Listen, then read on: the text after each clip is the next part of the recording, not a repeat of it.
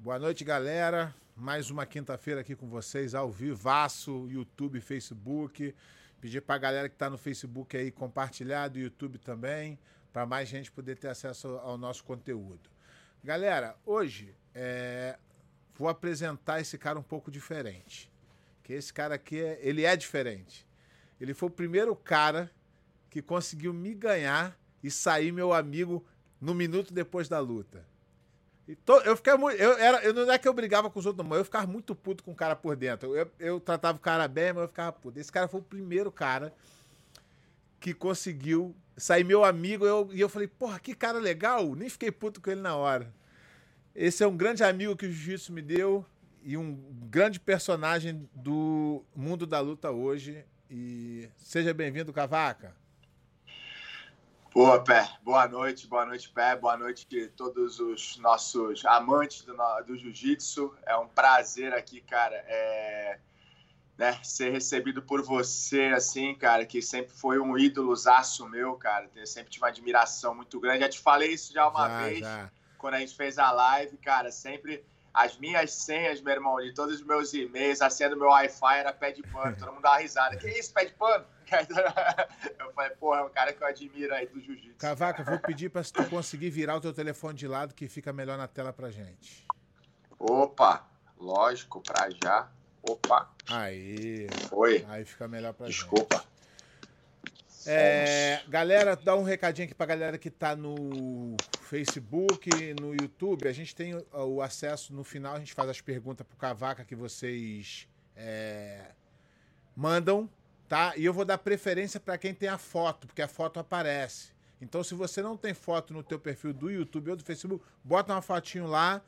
Se der tempo, bota todo mundo, mas eu vou dar preferência quem tem foto. E lembrar pra galera se inscrever no canal, dar um like na página do Facebook e também quem depois quiser pode ouvir no Spotify, que a galera lá do Brasil fala que é bom que tu baixa em casa e vá ouvindo no trabalho. É, e, e toca o barco, né?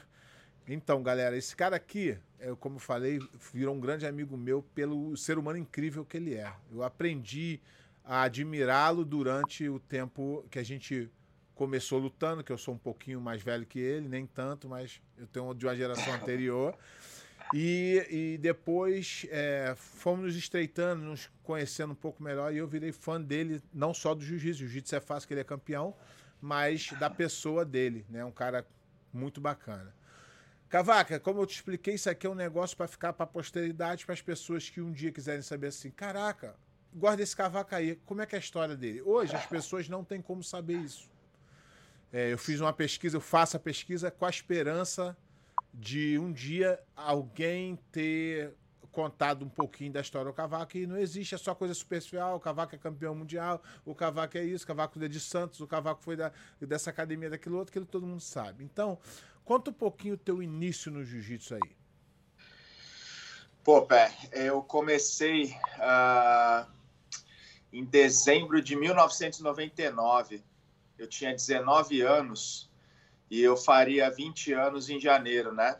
Uh, então, assim, eu comecei praticamente com 20 anos. Antes do jiu-jitsu, eu sempre pratiquei esporte, desde 5 anos de idade. Fiz natação, né, joguei basquete, uh, fiz judô no colégio, como acho que toda criança do Brasil faz judô no colégio. É, e acabei jogando futebol de salão muitos anos, né? Quando era na, na, na infância, assim, depois dos 10 anos, assim, eu comecei a jogar futebol de salão. Uh, era goleiro, né? Porque não era bom na linha, me jogaram no gol, né? Aí fiquei praticando, jogando futebol, competi pra caramba, né? Sempre gostei de competir em tudo, todos os esportes que eu passei. Uh, acabei ficando frustrado devido a uma situação de eu ter acabado recebido, eu recebi um convite, né? É, para jogar em São Paulo, só que eu teria que parar de estudar um pouco e pô, meus pais não me liberaram, acabei me frustrando com futebol, acabei parando. Fiquei uns dois anos aí só trabalhando, né, estudando, e acabei conhecendo o jiu-jitsu através de um incentivo de três amigos meus, três pessoas que acabaram, já, já praticavam, na época já, já eram faixas azuis, eram do mesmo ciclo de amizades, né? E, e, a gente acabou, um dia eles passaram, eu falo, pô, vamos lá treinar, vamos lá, cavaca. Eu falei, tá louco, meu irmão, ficar me agarrando lá, pô, ficar na praia jogando futebol, né? Vou, pô, acho que, não, vamos lá. E um dia de tanto me, pô, me atormentar, passaram na minha casa de bike, me colocaram um kimono na mão e falaram, vamos embora. Aí fomos tudo de bike, ah, tá bom, vamos lá. Aí, cara, comecei, comecei com, com o professor Sarrusso e desde então, pé, não parei mais, né? Me lembro exatamente o primeiro dia que eu pisei no tatame, assim, pô, eu tava com, roupa, com kimono que parecia um roupão grande pra caramba, assim, era magrelão, alto já. E, pô, o moleque olhou para mim assim e falou: Caraca, meu irmão, esse cara só tem perna. Quando aprendi a dar triângulo, aí eu, aí eu não sabia o que era isso, né, meu irmão? Aí eu, você lembra dessa frase? Eu que, eu, o diga, né? né? Eu que o diga. Olha só quem tá falando. Por isso, foi... aí quando eu descobri que era, foi aí que eu te conheci, que eu, que eu vi você. Foi quando eu fui descobrir o que era triângulo, aí fui ver quem eram os caras que davam triângulo, meu irmão. E quem que eu vi lá, né, meu irmão? Pô, aí eu falei, caraca, comecei, né? Mas foi assim, pé, eu acabei entrando no jiu-jitsu. E é impressionante, ah, impressionante como você. É, eu, eu acho que pouca, eu comecei tarde, um pouco mais cedo que você, mas é impressionante como você é, conseguiu virar um, um, um top da, da, da, do jiu-jitsu começando aos 19 anos. Isso é incrível. Eu acho que esse fato de você ter é, praticado muito esporte te ajudou, né? Ah, sim, me ajudou. Eu sempre gostei. Eu sempre, um outro ponto, eu sempre fui muito competitivo, cara. Sempre tudo que eu faço na minha vida. Hoje eu até diminui um pouco isso, porque, né, não sei se eu diminuí, eu só mudei o foco para outro, para fora do esporte agora. Você continua é, sendo assim, competitivo, não, mas em é, outra área. Não dentro do tatame, né? Mas assim, tipo, você ter noção assim do nível da loucura. Às vezes eu vou dar uma corrida na praia aqui em Santos. Aí, porra, tô sozinho lá correndo. Aí tô, Santos é dividido por canais, né? Aí eu tô vendo uma pessoa lá na minha frente falo, caraca, eu vou chegar na frente daquele cara no canal. Aí eu saio correndo, meu irmão, pra passar o cara, aí passo, eu falei, caraca, cheguei, aí daqui a pouco olho pro outro lá na frente, daqui a pouco eu tô correndo rápido o cara, pra caramba, o, querendo passar O cara nem sabe, né? Mas tu tá disputando nem corrida sabe, com o cara, ele. Cara, esse maluco tá... eu, tenho, eu, preciso de estímulo pra... Eu também sou assim. É tipo pra treinar, pra poder assim. me motivar, né? Então é maneiro pra caramba. Mas me ajudou sim, pai, me ajudou bastante, sempre fui um cara regrado na alimentação, né? Nunca fui, porra, né, de, de... Eu peguei, eu tive uma vida, um momento de balada, porque quando eu comecei no jiu-jitsu eu já era jovem, já estava na adolescência ali, já passando, né? Uh, já trabalhava, tinha meu dinheirinho e tal, então eu pegava umas baladinhas com meus amigos, assim, pô, saía, bebia. Então, para mim, é, é... Mas a partir do momento que eu descobri que realmente o jiu-jitsu que eu amava de verdade, me deu aquela vontade, cara, não foi sacrifício nenhum para eu deixar de lado a vida do jovem normal e me transformar num atleta, cara, porque. É o, era, a motivação era tão grande, o amor pelo que eu fazia sempre foi tão grande que eu, cara, eu deixei na hora e não pensei duas vezes. E provavelmente é, você sabia que você estava atrás de todo mundo. Essa era a sensação que eu Sim. tinha. Eu falei assim, Com eu certeza. tenho que treinar mais que todo mundo, eu tenho que me dedicar mais que todo mundo, que os caras já estão 10 anos na minha frente. Essa era, era a minha forma de pensar. Eu, eu também pensava assim, porque pô, você pega vários caras, você também que começaram lá com você, pô, imagina os caras que, pô, vários caras começaram contigo, os caras começaram com 4 anos de idade, 5 anos de idade, 10 anos de idade, né? E aí a gente fica vendo. E assim, eu nunca me senti, as pessoas, ah, não, tá falando, tá, tá falando besteira. Eu falei, nunca me senti, eu tenho, eu, eu analiso hoje uma pessoa, um atleta, como três características no são Existem três perfis de atleta no meu ponto de vista. É o talentoso, o esforçado e o cara que consegue agregar as duas qualidades, né? Uh, o talentoso é aquele cara mais acomodado que já nasce com dom, qualquer coisa que vai fazer, o cara se eleva o jeito ali, ajusta rapidinho e, né? Só que esse cara às vezes deve dar uma relaxada e tem o esforçado, né? Eu me considero um cara esforçado, não nasci com talento, o que eu fui aprendendo e adquirindo foi o que eu me tornei, porque eu já tinha uma maturidade, já tinha 20 anos de é, idade. Mas isso então, aí eu acho que é humildade né? sua, porque sem talento não. tu não seria campeão, não. Que é muito pouco cara, tempo. Assim, Você tinha muito pouco tempo eu... para ser campeão num, num, esporte que. O jiu-jitsu é um esporte que não tem politicagem. Tu tem que botar o uhum. nome lá e lutar com quem aparecer. Uhum. Entendeu? Sim. Então, é, você pode, por humildade, achar que. Claro que você. Eu acho que você organizou as duas coisas, o teu talento com a sua força de vontade. Mas eu também acho que o, ca, o cara que consegue aliar essas duas coisas é muito do professor dele ajudar ele a entender isso. Sim. Porque às vezes o cara tem o talento e às vezes gostaria até de se dedicar, mas vai se perdendo com o caminho porque é jovem. Todo, igual tu falou, todo jovem em algum momento, então precisa de um, de um, ou um pai, ou Sim. um amigo, ou um professor que fala: Porra, cavaca, olha aí, rapaz, tá fazendo errado. Exato. Um conselho de uma pessoa Exato. que você acaba ouvindo. Exato. Não, é verdade, é verdade. É porque tem que fazer para entrar na linha, né, no eixo, né? Porque não tem experiência suficiente para poder analisar a situação sozinha, né? E eu vejo que foi uma situação que realmente eu tive, mas muito que nem você, assim, o que eu sempre tive na consciência, né? Logicamente que naquela época, eu não, quando eu era faixa branca e no começo da Azul, eu não sabia que era isso que eu queria para minha vida. Eu fui, eu fui escolher o jiu-jitsu para minha vida de faixa roxa. Mas assim, por quê? Até porque Santos não tinha uma cidade pequena do litoral, né? Não tinha é tradição, tudo, né? Mas é. Não tinha é, tradição. Tinha, não, não tinha antes, né? Então assim, eu fui o cara que puxou o bonde aqui, né? Então assim, é, antes de mim não tinha ninguém, cara. Então assim, não tinha parâmetro, eu nunca tinha treinado até faixa preta, até eu ir treinar na Brasa com o Leozinho. Eu nunca tinha treinado com faixa preta competidor, cara. Só treinava, só tinha Master, que tinha uma meia dúzia de faixa preta Master. Quando eu fui lutar campeonato, que eu fiquei meu primeiro ano na integração ainda, fui lutar campeonato paulista, por exemplo, lutei com o Teles, lutei com o Murilo Santana. Cara, tomei só pau, meu irmão. Falei, caraca, meu irmão. Nunca... E eu era marrom, eu tava vindo bem. Eu fiz uns campeonatos bons pra caramba de roxo e marrom. Eu falei, pô, eu vou chegar, né? Pô, só que o nível era muito diferente, cara. Aí foi quando eu falei, pô, preciso procurar um espaço em outro lugar, né? E aí foi quando eu acabei optando, né? Então a situação toda foi aconteceu na minha cabeça, cara, de que eu tinha que treinar. Quando eu decidi que eu tinha que treinar, porque eu estava atrás, né, que eu era faixa roxa, eu falei, meu irmão, eu, pé, sério, eu falo pros moleques hoje, cara, que a molecada não acredita assim, porra, hoje os moleques treinam uma vez por dia, acha que tá treinado. Né? Porra, eu treinava quatro vezes por dia jiu-jitsu, treinava sábado e domingo. Eu pegava minha bike aqui, meu irmão, atravessava o Guarujá de bike lá para Vicente de Carvalho, lá no Itapema, na, na periferia, porque era o único lugar que tinha treino da minha equipe, meu irmão. E, porra, eu ia de bicicletinha, era uma hora de bike pedalando, né, no meio de estrada. E todo sábado eu tava lá, meu irmão, todo sábado. Então treinava de segunda a sexta, três, quatro vezes por dia, e sábado eu tava lá, só descansava domingo.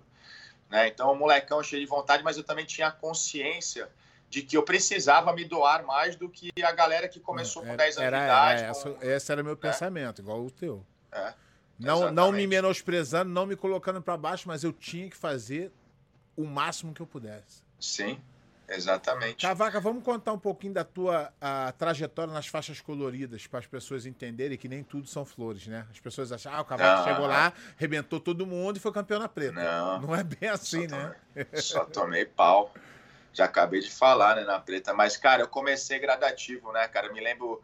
É, eu comecei Como na é que foi o primeiro né, campeonato? Pô, o primeiro campeonato foi bom, que eu ganhei. É, o primeiro campeonato foi uma história engraçada. Eu comecei a treinar no Sarrusso, né, da Aliança, na época, aqui em Santos. Aí o, eu tinha machucado o joelho logo de faixa branca. Eu acho que o joelho sempre foi meu karma, né? Tive cinco cirurgias na, na minha carreira. Aí eu machuquei o joelho. Aí eu acho que o joelho sumiu um pouquinho, até recuperar o joelho e tal. E eu tava sem treinar alguns meses. Aí eu tava tendo o um campeonato Santista aqui, né? Que o professor Sarrus estava organizando. Aí eu cheguei no ginásio para assistir com meus amigos. Eu fui de carona com um amigo meu que ia lutar eu tava um tempo sem treinar, né? Eu já tava parado e na época, porra, eu tava sem grana, eu acho que eu, eu tava sem tra trabalhar, não tinha grana para pagar mensalidade, eu fiquei seguro. Essa russo não deixava nem pisar no tatame se não tivesse grana para pagar mensalidade. Aí, porra, ele era, o negão era foda.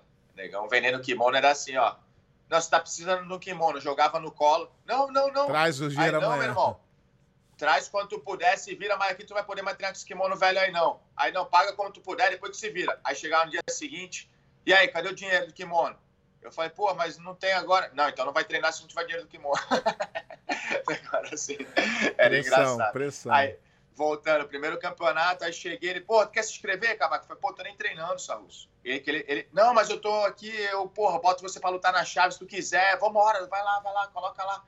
Eu falei, cara, eu não tô com kimono aqui. Vai buscar o kimono que eu coloco teu nome. Eu, caraca, meu irmão. Porra, e esse lugar fica tipo uns 2, 3 quilômetros da minha casa. Meu irmão, eu saí, eu tava de carona, meus amigos estavam de kimono, eu saí correndo pelo ginásio, saí pela rua, pela avenida correndo. Cheguei em casa, meu irmão, entrei, abri o portão de casa, minha mãe, que porra é essa que tá acontecendo? Aí, cara, já peguei o kimono, botei na bike, subi, fui pro ginásio. Aí cheguei lá, ele me inscreveu, fiz três lutas e ganhei as três. aí fui campeão no meu primeiro torneio. Aí fui um Santista aqui em Santos, medalhinha de plástico. Maneiro pra mas, caramba. Mas tem maior orgulho, né, dessa medalha, né? Porra, meu irmão, essa medalha aqui, ela, tipo, tem medalha do Mundial que eu não sei onde tá. Essa aí tá guardada. é isso aí.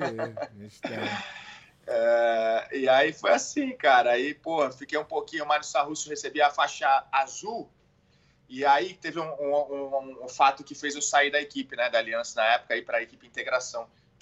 Que naquela época, aqui em São Paulo, não sei se no Rio também, mas tinha que classificar para o Mundial. Isso, isso. Você tinha que chegar nas finais do estadual, Uau. né? Só que aqui era assim: aí Brasileiro, você tinha eliminatórias durante a, a, eliminatórias, aí você ganhava alguma eliminatória e classificava para a final do Paulista. E aí você tinha que medalhar, acho que primeiro, segundo e terceiro no Paulista. Mas você podia, você, ganhar você podia também lutar seletiva uma semana antes. De qual? Do, do... Mundial. Tinha uma. Ah, isso eu nem sabia. É, tinha uma seletiva Santos? que os dois ah. finalistas iam pro, pro, pro campeonato. Era um final de semana antes, tinha a seletiva, tu ia lá, lutava, se tu ganhasse, uh, chegasse na final, aí tu ia direto Ai. pro campeonato. Pra, pra tu ver, aqui em Santos nada chegava informação pra gente, pra tu ver como era atrasado. Isso aí eu não sabia. Eu fui saber que a faixa preta era feito chave pelos líderes das equipes quando eu já tinha perdido pro Roger Grace duas vezes no meu primeiro Mundial, meu irmão. Os caras falaram que me colocaram de propósito em cima eu dele. fui Eu fui saber quando eu lutei o Brasileiro em 2012. Sério? Não sabia, nunca participei, nunca pedi, nunca perguntei Nossa. nada. E eu, que loucura. E o cara falou, falei, mas como é que é isso? O cara falou, é não, os caras, eu falei, tá brincando. eu falei, porra, me enganaram esses anos todos.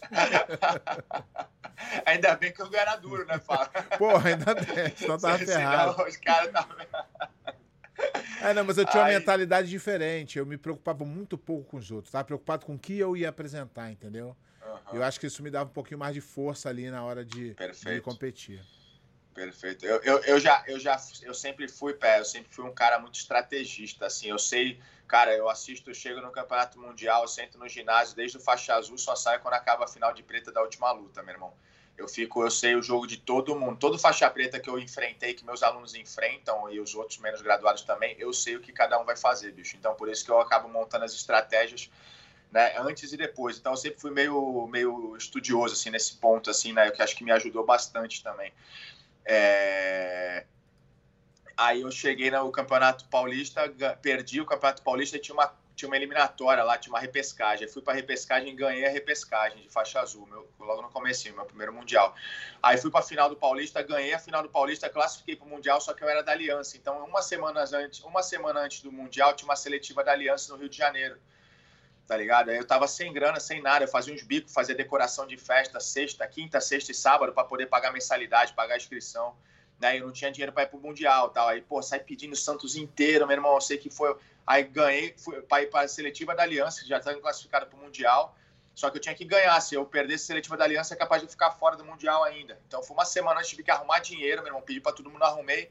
Entrei no busão na sexta-noite, cheguei no, no Morro do Cantagalo sábado de manhã, lutei voltei para Santos no mesmo dia. Domingo de manhã estava em casa. Fiz um bate-volta no Rio, aí classifiquei. Aí tive que começar o processo tudo de novo aqui em Santos. Pedi dinheiro para todo mundo para conseguir a passagem de ônibus e o pessoal já, seguinte. E o pessoal já assim, porra, esse cavaca tá de sacanagem. Pediu semana porra, passada. Irmão, agora já quer de novo, meu irmão. Só que eu tive que pedir para outros, né, cara?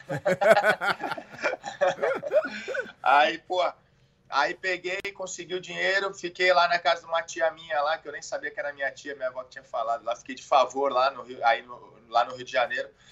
Aí cheguei, fui pro campeonato, meu irmão, sem conhecer ninguém, foi sozinho, meu professor não foi, e só tinha ido pro Rio de Janeiro na seletiva numa semana antes, nunca tinha ido pro Rio. Aí fui lutar o Mundial. Aí, pô, aquela que ano era isso? 2000, 2000. Aí a, a, a seletiva, ela, ela, perdão, pé, 2001. Eu comecei em 99, 2000, no meio, no final do meio fiquei de faixa azul, peguei a, a 2001, primeira mundial. Aí o cara, na época, fazia inscrição, cara, era no papel com a Bia, né? Mandava o SEDEX e tal, essas paradas todas, fazia carteirinha também por aí. Trabalho aí do o professor, caralho. o professor recolhia tudo, né?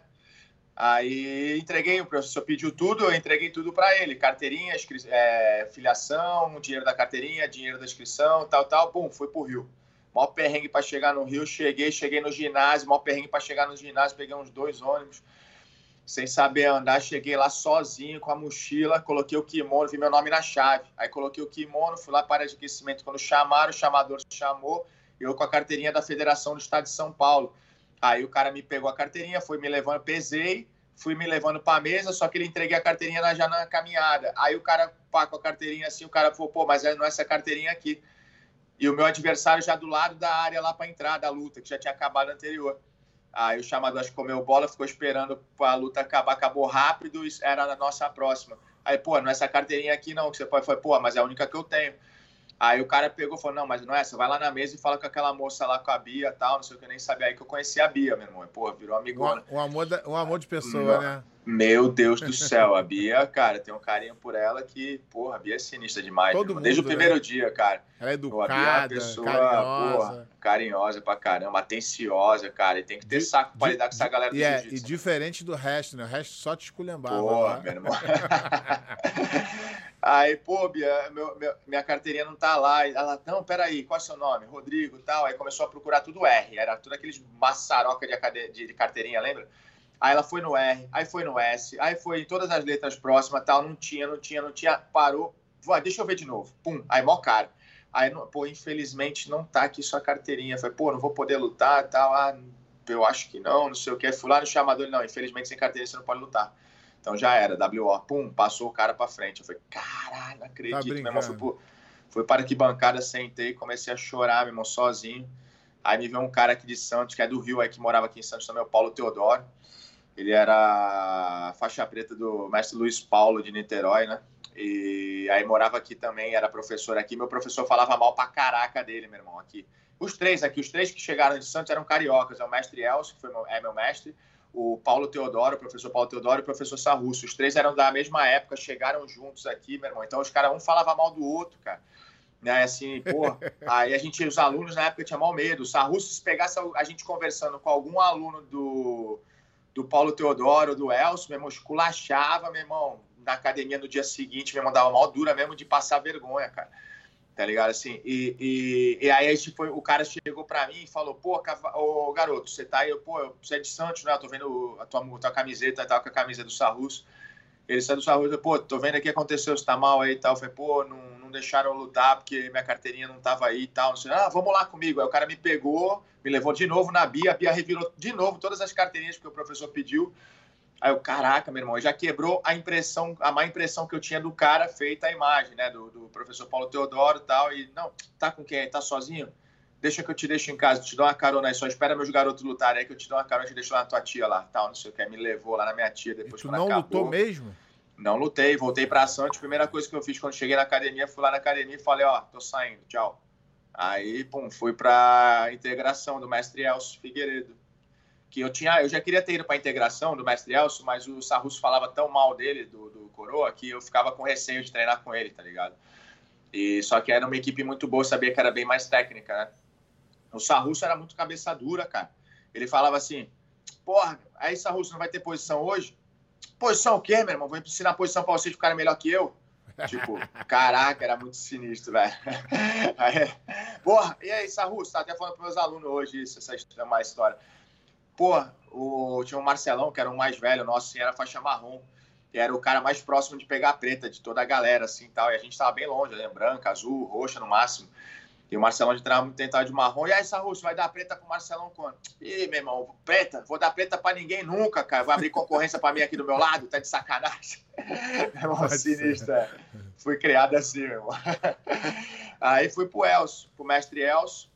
E aí, quando aconteceu isso, né? E aí comecei a treinar na integração. E na mesma época que o mestre Elcio que eu fui pro Mestre Elcio, uma galera veio comigo, tá ligado? Porque eu acho que todo mundo tava com medo de ir, aí o pessoal esperou a porteira abrir, né? Aí foi todo mundo. Foi, aí a integração veio o pessoal do Paulo Teodoro também, que também teve uma treta lá com os alunos, né? Aí todo mundo se juntou na integração, a integração ficou mó timão, cara, de, de faixas coloridas. Era branca, azul, é, não, perdão, azul, roxo e marrom não perdia para ninguém. Ficamos quatro anos sem perder uma etapa do Paulista aqui em Eu no, lembro, São eu Paulo, lembro, cara. eu lembro. Eu Era cheguei, muito forte eu cheguei time, a lutar, cara. Eu cheguei a lutar um, um, Paulista lá em. Ah, foi? É, lutei em 90, 2000, 2000, Caramba. em 2000. lutei de marrom. Que legal. E, pô, integração no time grande, forte mesmo. Era, é. tinha uma molecada boa pra caramba, cara. Assim, a gente fortaleceu.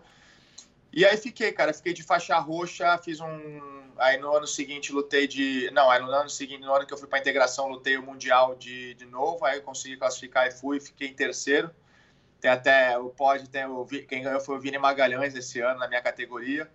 Ficou eu e Barral em terceiro e o Rômulo Souza em segundo. Rômulo Souza, se eu não me engano, em segundo.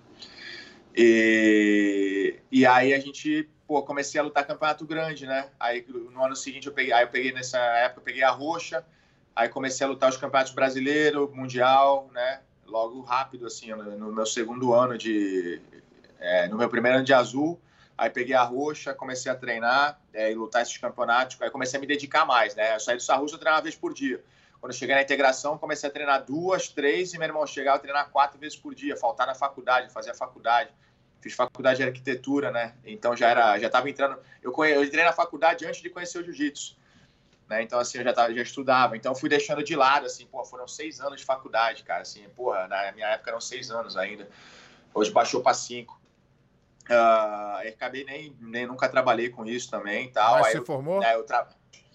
eu cheguei, porra, não, fiquei com fiquei cinco anos e meio e não entreguei a tese.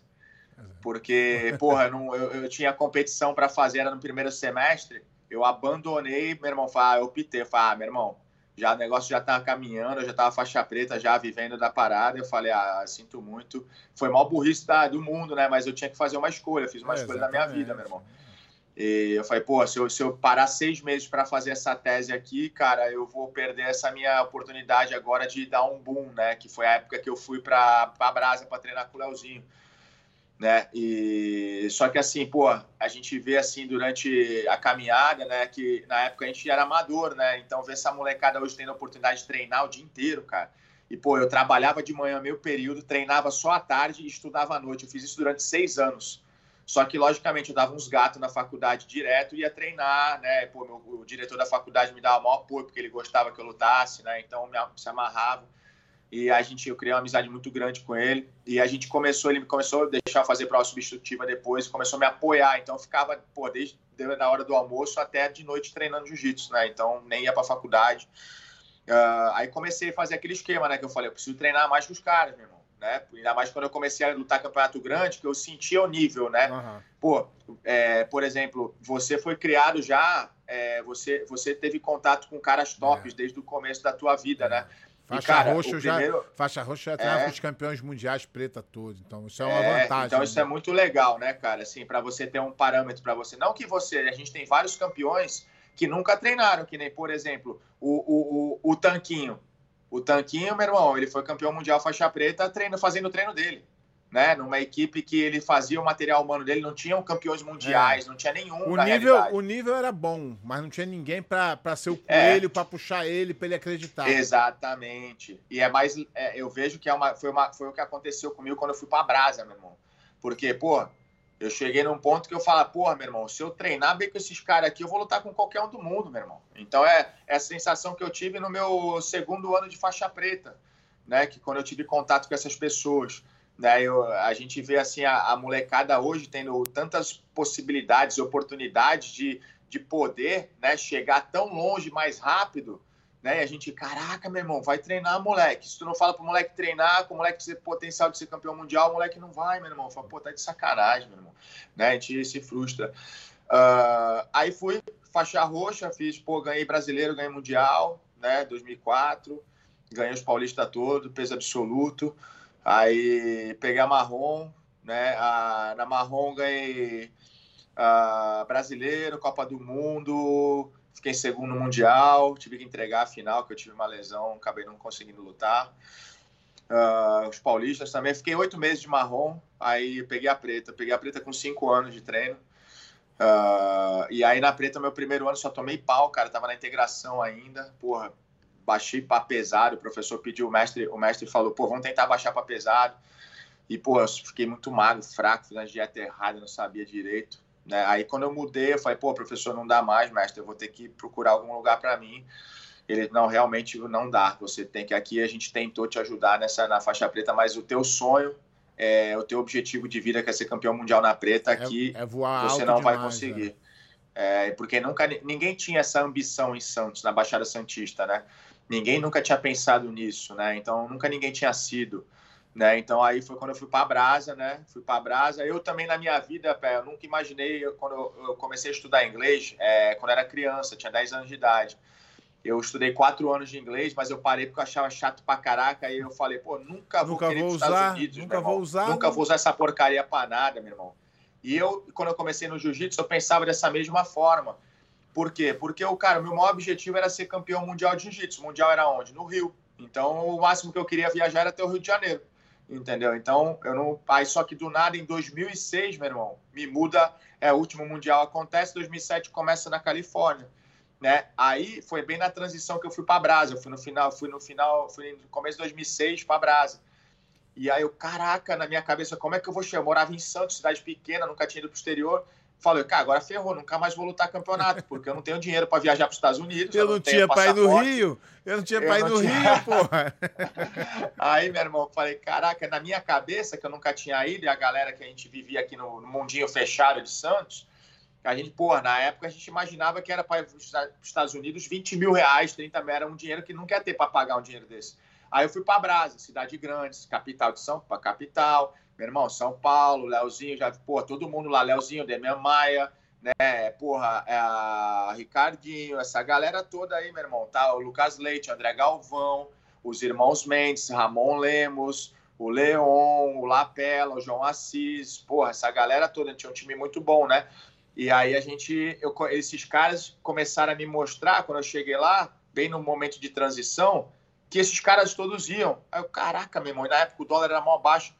Aí eu, pô, é dois mil reais a passagem, meu irmão. Você pode pagar em dez vezes. Caraca, meu irmão, 200 reais por mês. Eu falei, caraca, quando eu descobri isso, meu irmão, falei, cara, eu fui pro Pan-Americano em 2007 pela primeira vez. Lutei o Pan-Americano, fechei até com o cumprido uh, o Pan-Americano, 2007, primeira viagem para os Estados Unidos. Voltei, meu irmão. Caraca, eu falei para meus alunos, cara, vocês todos vão para os Estados Unidos, eu vou levar vocês todos para os Estados Unidos, meu irmão. No, no, no, Mundial já levei uma meia dúzia, no ano seguinte eu levei uns 20, meu irmão. E sabe como eu levava os moleques? Os moleques tudo, pô, sem grana, tipo, bochecha, esses moleques não tinham dinheiro, os moleques, porra, moravam na periferia. É, a galera toda. Aí eu pegava meus patrocínios, fazia camiseta, meu irmão. Fazia 300, 400 camiseta e saía vendendo pelo dobro do preço, juntava o dinheiro, comprava a passagem da molecada e aí comecei a levar a molecada direto aí os que tinham pagavam, os que tu não sabe, tinham te ajudavam. Tu sabe que isso aí que tu fez, tu não deve saber, ah. ninguém faz, né? ninguém é, faz. tem muita coisa. Ninguém é, faz. É, é, o cara vende as camisas, bota o dinheiro no bolso, diz que é. Eu tô te falando, pô, eu sei. Ninguém faz. As, ca... Ninguém. As camisas eram até engraçadas mesmo, porque tinha uns 10 patrocinadores atrás. Eu saía pedindo na porta de todo mundo, aí o cara dava 200, 300 mangos. Aí eu, pum, botava o loginho dele ali. Cara, eu achava feio nas camisetas. Mas lutador gosta, né? De cheio de é. coisa colorida. Assim. Então, aproveitar aí... que tu tocou nesse assunto Fala. aí, a galera que não que tá aí ouvindo e não sabe, o responsável por formar o bochecha da branca preta é o Cavaca. Então, o Cavaca, além de ser um campeão do um top do jiu-jitsu aí que vai sempre ser lembrado, é, ele também é um dos melhores professores. Ainda hoje, ele ainda é, é formou da branca a preto, Felipe Andrew, que é um dos top da categoria hoje, não da categoria, do jiu-jitsu inteiro, que no absoluto ele também. É, e eu falei até para ele, que é um cara que eu acho que vai despontar ainda muito aí. E é formado dele da, banca, da branca a preta.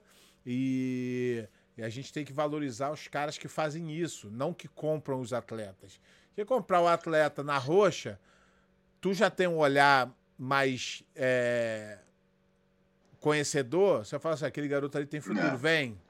E o, e, o, é. e, o, e o Cavaca foi um dos poucos, ou se, eu, vou te, eu vou te dizer que acredito que até o único que conseguiu fazer isso é, em casa, fazendo da branca a preta Sim. sem comprar ninguém. É um, é um negócio que a gente. Eu falei, do, assim, eu, falei, eu falei dois nomes que são top do top. Mas, sim, tem, sim, uma, galera... mas tem uma galera é. aí, uns 100. Tem uma lista. Tem uns 100. é, de, de, de, competidores de azul, que se deram bem azul, roxo e marrom, desde que tu começou, não tem? É, tem, tem uma galera. Que, que, tem, que, que tem nível de, é. de chegar em pódio sim. do Mundial. Tô mentindo? Sim, sim. Eu vi. Sim, a gente já. Eu tava falando isso hoje com o meu sócio. Hoje ele veio de São Paulo, ele veio aqui. A gente teve uma reunião agora há pouco na academia antes de chegar aqui para fazer a live contigo. Ele tá querendo colocar, tem, do, tem, um, tem dois gêmeos, né? Tem um gêmeos. Aí queria colocar os moleques, os moleques são jogadores de futebol, e ele queria colocar os moleques no jiu-jitsu e tal. E, cara, pô, o Cavaca vai treinar com você, vai treinar vocês, não sei o quê. Aí, pô, eles porque eu contei para ele, né? Assim, eu tava, eu, eu, eu conto, né? Quantos campe... quantas medalhas de ouro a gente já, eu já trouxe, nós, nós trouxemos aqui para Santos já 14 medalhas de ouro, né? É, de mundiais, né? Então, assim, teve um ano de 2010. Porra, tá de cara, sacanagem. É... Olha, olha isso. É... Eu, eu tô falando não de campeão, tô falando de competidor de nível. É mais Sim. de 100. Pode, pode falar que eu tô. tu não contou, mas pode botar aí que é mais de 100. Tem uma, tem uma molecada espalhada por aí, né? E não, mas é legal, Pé. Eu gosto de fazer isso. Eu sempre gostei de fazer isso. A gente estava conversando até nos bastidores aí, cara. Eu gosto de sempre. Eu tenho essa, eu tenho essa visão. Assim, o Felipe, na realidade, eu conheço ele desde branca, só que eu trouxe ele, comecei, ele começou a vir para Santos de Azul, né? Ele é lá de uma filial nossa lá de, de Caruaru, no interior de Pernambuco, que nem o Renato Cardoso também, que eu trouxe também. Né? É, outro menino também que muito duro, chegou aqui também, hoje está em Abu Dhabi. É, não, mas conectado a você. Sim, da sim, tua sim. linhagem, é. do teu. Tudo ali, é. Tudo no caminho já. É, tem, pô, as meninas passaram aqui, porque a, a Michelle ficou aqui comigo cinco anos, ela já chegou faixa preta, a Michelle Nicolini tem o mesmo tempo que eu, né? E a Michelle ficou aqui, ela ficou cinco anos, ela foi cinco vezes campeã mundial aqui, né? A, a quem mais? A Luísa Monteiro, né? É, fui eu que graduei a Luísa Preta, né? Ela chegou aqui também, ela ganhou o mundial, né? De, de marrom uh, kimono, sem kimono, se eu não me engano.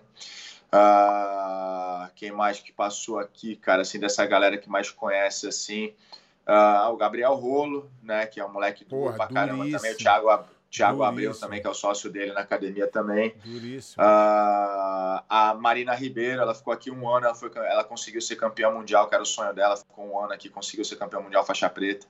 Né? Então, assim, tem uma galera que, porra, passou aqui, tem vários outros, o Nivaldo Oliveira, que hoje está morando em Abu Dhabi também, né? O Ingmar também, os caras, né? Tem, tem, tem, uma, tem uma porrada espalhada por aí, né? Cada um num canto do mundo hoje, que a gente faz mais ou menos um trabalho de base, né? Como a gente não tem hoje em dia uma estrutura profissional de nível de empresa para poder viver do jiu-jitsu aqui em Santos, dar uma condição para o cara, a gente cria para a galera poder né, é, buscar o sonho voar, dela, né? Pra, é lógico. Então, assim, eu não jamais as pessoas. Ah, pô, a pergunta que eu, cara, que me cansa responder, mas que é natural, é tipo, por que, que o, Bochecha, o Bochecha não ficou na Zenit? Cara, eu falei, porque o Bochecha não ficou na Zenit porque não tinha sentido ele ficar na Zenit. Ele foi uma das primeiras, foi a segunda pessoa que eu comuniquei ele na, na mudança da Zenit e eu falei que ele ia ficar na Checkmate, porque ele já morava na Califórnia e não tinha sentido ele vir comigo porque a gente não tinha estrutura suficiente para dar para ele na Califórnia. E, pô, jamais vou é, entrar e, numa, e, num atrito. E também, né, vamos pensar que tu levou ele para lá, né? Sim, foi eu que levei ele para casa do é... Lucas Leite e deixei ele lá. Não, mas tu levou ele para checkmate, vamos dizer assim. Ah, e, sim, e sim, ele se adaptou a checkmate. E funcionou para ele. Não seria justo você falar, ô, Bochechão, vamos comigo aqui, vamos tentar não, coisa nova. Alguma. Poderia funcionar ou não, mas ele já estava no caminho, ele já era um campeão. Não, mas não né? tem sentido, né? Ele já estava lá, ele morava com o Lucas. Eu pedi para o Lucas ficar com ele lá, né?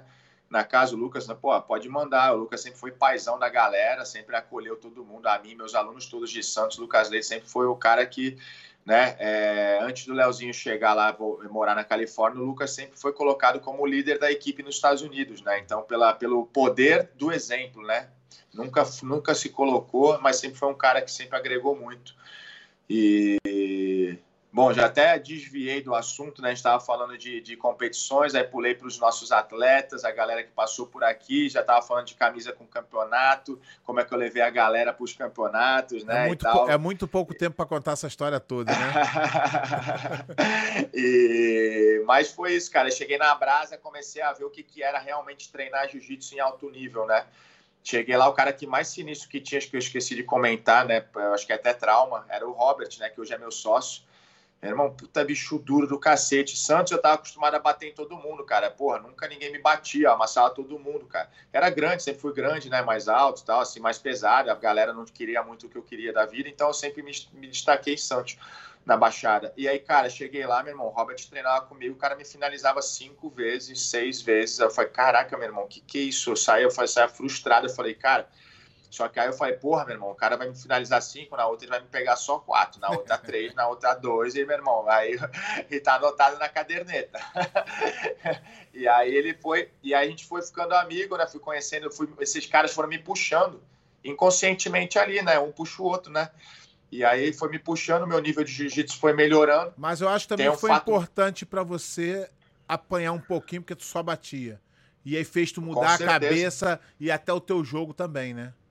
Com certeza. O Leozinho mudou meu jogo muito, ele me ensinou muito, cara. O mestre Elcio, ele é um jogo bem old school, bem antigo, assim, que não gostava de nada, era bem basicão, sabe? Vai bem justinho, certinho, assim. Mas o, o, o Leozinho, cara, o Leozinho sempre me deu. Porra, o Leozinho me, sempre foi um excelente professor. Eu costumo dizer que realmente a aula do Leozinho é um seminário, mas não que nem a galera fala. É um seminário para cara que conhece jiu-jitsu e pensa jiu-jitsu, e que consegue entrar na linha de raciocínio. Porque se tu pegar um cara, até um faixa preta, que não, que não tem um entendimento legal, porque ele começa a falar, fala daqui a pouco ele está viajando nas então, informações então, mas... dele, que tem sentido. Então, mas foi Fala. bom tu falar sobre isso, que eu tenho uma, uma observação. Engraçado. Eu acho que o Léo é bom para pegar o cara já naquele meio e transformar porque ele sim, não conseguiu sim. nunca formar um cara branca não, a é, preta formar, bom. ele nunca formou ninguém. Não, mas é, mas é bom, lapidou, mas né? é bom esse, esse, essa combinação, né? Ele fica no, no, na, no, superior ali, pegando a galera que é, é o bom dele, eu acho. Lógico, e, é, e lógico, é funciona muito, né? Não, com certeza. O Leozinho ele sempre pegou a galera ali também já já vinha, o Lucas já veio para já veio graduado, o Robert já veio graduado, eu já fui graduado, o André Galvão já chegou graduado, todo mundo já chegou graduado, só que ele lapidou, né? E o Leozinho é um cara muito inteligente, é por isso que eu tô falando. Eu acho que ele até se capacitou mais em relação a esse nível de, de, de, de introdução da técnica ali, da didática dele, por causa de tanto convívio com essa galera mais graduada que chegava assim nele. Então ele teve o linguajar dele, a maneira de, de se adaptou a isso, transmitir é, então, assim, porque se pega um faixa branca e azul, meu amigo, vai falar que, pô, esse cara tá falando japonês, meu irmão. Não entende nada. A linha de raciocínio dele é tão complexa que ele vai via nas viagens dele lá, ele começa a viajar e que se tu não tá acostumado, tu não entende nada da aula. Tu sai fazendo qualquer coisa porque tu não sabe o que que tá fazendo. Eu já, pô, eu vi a cara da galera assim, né? E a molecadinha assim ficava de choque, porra, achava a aula, porra, sem noção. E, e tem uma... E aí, cara, mas Mas tem nesse meio termo aí que você tá chegando nesse ponto, tem uma, uma, uma, uma, passagem sua que é de uma hombridade que eu vi poucas pessoas no, no mundo, fora jiu-jitsu, fazer, tá? Não me vou me recordar o ano, mas tu já era campeão mundial. Aí tu fechou um mundial com o Bochecha. O uhum. Bochecha queria te dar de qualquer jeito, falou que era para te dar, e tu foi lá e falou assim: não, tu é o cara que vai fazer história no esporte, a vitória é tua. Isso aí não vai se ver no esporte. É, eu lembro é, desse foi, dia. Foi, eu lembro da cara do Bochecha, triste, quando levantou o braço 2013. dele. Eu lembro desse dia, o Bochecha triste. Porque, porque tu levantou o braço um... dele. Que é, cara, atitude história, né? louvável. Parabéns. Ah, eu, fico, eu, eu fico até emocionado de lembrar desse dia, tu acredita? Não. Porque não, obrigado, tu vê porque... o mundo, tu vê o mundo nego tão egoísta, nego tão filha da puta, nego pisando tanto na cabeça dos outros para uh -huh. subir e ver um cara com a hombridade, com, com, com a humildade, com a, a e que e ninguém entendeu nada, porque o certo, o normal, o tudo era aquilo. E o, Buche, e o, mais, é. o mais bonito da história foi que o Bochecha fez a parte dele e você mais, porra, generoso, falou: não, esse moleque aí vai ter os números imbatíveis. E realmente foi o que aconteceu. É, é verdade. Essa história aí é pouca gente sabe, né? Eu sei pouca que tu nem gosta de falar, história. né? Eu sei que tu é um cara que não é, gosta de. É... Mas tem que ser falado. Alguém tem que falar. Então, não, esse que eu vou legal. falar sou eu. não, foi. Porque na realidade a gente já tinha fechado no mesmo ano, foi 2013, isso a gente já tinha fechado o World Pro, né? E a gente traçou isso como objetivo para nós dois, né? Chegar numa final de um mundial junto, né, cara? Que não sei se alguém já tinha feito isso, acho que não. Eu acho que é, professor, professor e aluno, aluno na nunca. faixa preta. É, professor e aluno, porque é difícil um professor se manter tão, tem, tanto tempo né, lá, esperar um aluno e, por sorte do destino, um aluno coincidir, chegar em alto nível no mesmo é, peso. É, né? é muito difícil. Então, é, é bem difícil, difícil, cara. E aí, a gente, quando a gente viu essa possibilidade, que poderia, né? E assim, e eu tava com os ligamentos dos dois joelhos rompidos nesse mundial, né? Tipo assim, eu tava treinando no sacrifício que eu não podia mais lutar, o joelho saiu do lugar. Só que eu falei pro meu médico, cara, me faz segurar até o mundial que eu preciso. A gente combinou de fazer isso acontecer. E a gente conseguiu, graças a Deus, fazer isso acontecer no World Pro, mas não era o objetivo, era só uma parte da caminhada. E aí, graças a Deus, deu tudo certo no Mundial. Ele chegou de um lado da, da semifinal, fechou lá de um lado, eu fechei do outro né? E ele falou na, na, na, arquibancada, eu não abri a boca, não falei nada. O Bochecha sempre muito, sempre, sempre foi generoso, falou, Cavaca, pô, não tem nem o que falar, né? Você pode pegar, o título é seu. Eu falei, tá bom, né? Eu não falei nada para ele. Eu tava aí perto de vocês, eu vi toda a cena. É, aí eu, porque isso aí eu não sabia não, cara. Aí o, o pessoal da IBJJF, eles têm que pegar quem que vai quando fecha, é. quem que é o primeiro, quem que é o segundo. Botar, e aí quando vieram pegar comigo, eu botei, eu falei que eu que ia ser o primeiro e ele o segundo. Aí eles anotaram no sistema, eu em primeiro, ele em segundo. Só que na hora de levantar a mão, se eu não me engano, era um muso. E aí eu, ele perguntou para mim, é, com quem que vai ficar Cavaco o título? Porque ele não sabia. Eu falei, pode dar para ele. Aí ele olhou com uma cara de assustado assim, o bochecho. Isso mesmo. Aí eu falei, eu falei, pô, pode, pode dar. Ele, não, Cavaco, é para você. Eu falei, não, é para você que esse título vai fazer a diferença na sua vida. Tem muito que conquistar ainda. Aí, tipo, aí foi, foi essa parada aí, foi bem legal. E foi esse ano, foi esse campeonato a minha despedida da Checkmate. Então, já que foi tu falou, vamos entrar nisso aí. Como é que foi a saída e por quê, se você quiser falar, claro? Não, a, a minha saída, cara, foi porque eu não eu, eu, eu tinha eu tinha na realidade né eu, eu sempre quis ter uma equipe. Eu sou, eu sou um cara que tem uma personalidade uma característica de sempre de ter liderança né. Não é porque eu escolho é porque é minha característica. Eu vou assumindo responsabilidades daqui a pouco tá tudo nas minhas costas e eu vou fazendo. Eu sou um cara mais organizado né. Então eu gosto sempre de ter até, minhas coisas até anotadas porque a checkmate nunca mais foi checkmate depois que você saiu né. Os resultados foram caindo caindo caindo e eles ficam ali beirando a terceira, a quarta posição. É, e antes brigava eles, muito pelo título. É, eles, têm um, eles têm um material humano incrível, né? Só que eu vejo que, sim, como todas as equipes do mundo, né, faltam gestão, né, de profissionalismo, né, nível de poder transformar realmente em algo profissional. O que não é Mas fácil. Mas eu vejo que um dia. O que não é não, fácil. Pô, eu tô sentindo na pele, cara, dia a dia, sabe? Então, pé, e eu, eu tinha assim, dentro da Checkmate, eu tinha meio que a minha equipe já, eu tinha 100 filiais dentro da Checkmate que representavam o meu nome. Né? Então, assim, é... e aí a gente teve alguns problemas uh, de, de, divergência de pensamento na, na, na, liderança, que era o Leozinho, né, o Ricardinho, eu, o, o Sebastian né, e o Chico Mendes na época. E aí, assim, algumas coisas eu via que não estava confrontando, os pensamentos não estavam né, sendo é, é, é, de um consenso ali, né, entre a galera, entre principalmente o Leozinho. E o Leozinho era muito meu amigo, cara. Assim, eu, pô, eu vivia na casa dele com os filhos dele, vi nascer, peguei, pô, andava com eles no colo, sempre ele na minha casa também. Só que eu vi, devido a alguns problemas é, que a gente estava tendo de, de, diferentes pensamentos, que a amizade estava enfraquecendo. Pô, eu fiquei chateadão, sabe? E ao mesmo tempo eu sempre tive ter a vontade, eu sempre tinha vontade de montar minha equipe. Engraçado que foi, o mesmo, cheque... foi o mesmo comentário ah, do Cumprido. Falar. Uhum. O mesmo Desse comentário aqui? que tu tá fazendo, falando que é, o que acontecia era que o Leozinho não se posicionava, deixava a coisa Exato. correr frouxa, e isso, e isso fazia com que o, o, o cumprido via que estava perdendo o amigo, não era a equipe. Exato. E aí tu comentou isso agora, foi o mesmo comentário, o mesmo, parece que é... Mas é, é porque assim, o Léo, cara, ele é, o Léo até, pô, a gente fez a live aí pouco tempo também, o Léo é um cara maneiro, tem um respeito, o Léo me ensinou muito a ser quem eu sou hoje, sabe? Como pessoa tranquila, pessoa, pô, eu era um cara bem eu vim do futebol, sempre fui muito competitivo, era bocudo, pô, arrumar uma confusão, fui suspenso de, federa de confederação brasileira, de pagar alimento, caramba. E o Leozinho me, me, me, ensinou muita coisa, a ser quem eu sou, a pessoa mais calma, mais sensata, né? Falou, pô, me, me conversava muito comigo e foi me mudando. Só que o Leozinho é esse tipo de cara, mas ele não é um cara que tem que apertar na hora que tem que apertar, ele deixa correr frouxo e a galera monta em cima. Então, assim, é, só que assim, eu vejo, na minha Mas é, opinião, é, e, é, é e é difícil liderar uma equipe sendo vaselina, tem que Exato, ter firmeza e em alguns momentos certeza. tem que ter firmeza. É, cara, porque assim, eu vejo que assim, eu sempre vi esse, tive essa impressão assim, né, essa opinião, quer dizer, meu irmão, para você ser líder, você não pode estar em cima do muro, senão você vai cair uma hora. Entendeu? Então, assim, você tem que ter a hora de você puxar a orelha e você tem que ter a hora de passar a mão na cabeça, meu irmão. Tem que dar a dura, tem que falar o que for, logicamente com respeito e educação perante a todos, mas você, meu irmão, você é o líder da parada e a galera espera isso de você.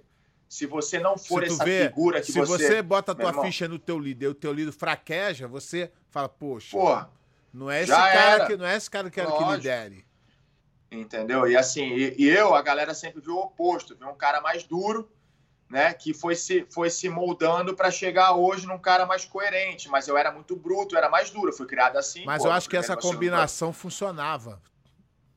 Sim. Você sim, mais duro sim. e ele mais maleável. Então, sim. acabava dando mais certo. Tanto é que eu, é. eu tô falando dos resultados eram melhores juntos sim. do que separados. Com certeza. Com certeza, com certeza. E aí eu acabei chegando a um ponto que eu falei, porra, cara, chegou, acho que é a hora, né? Aí, pô, eu fazer, eu seguir o meu caminho.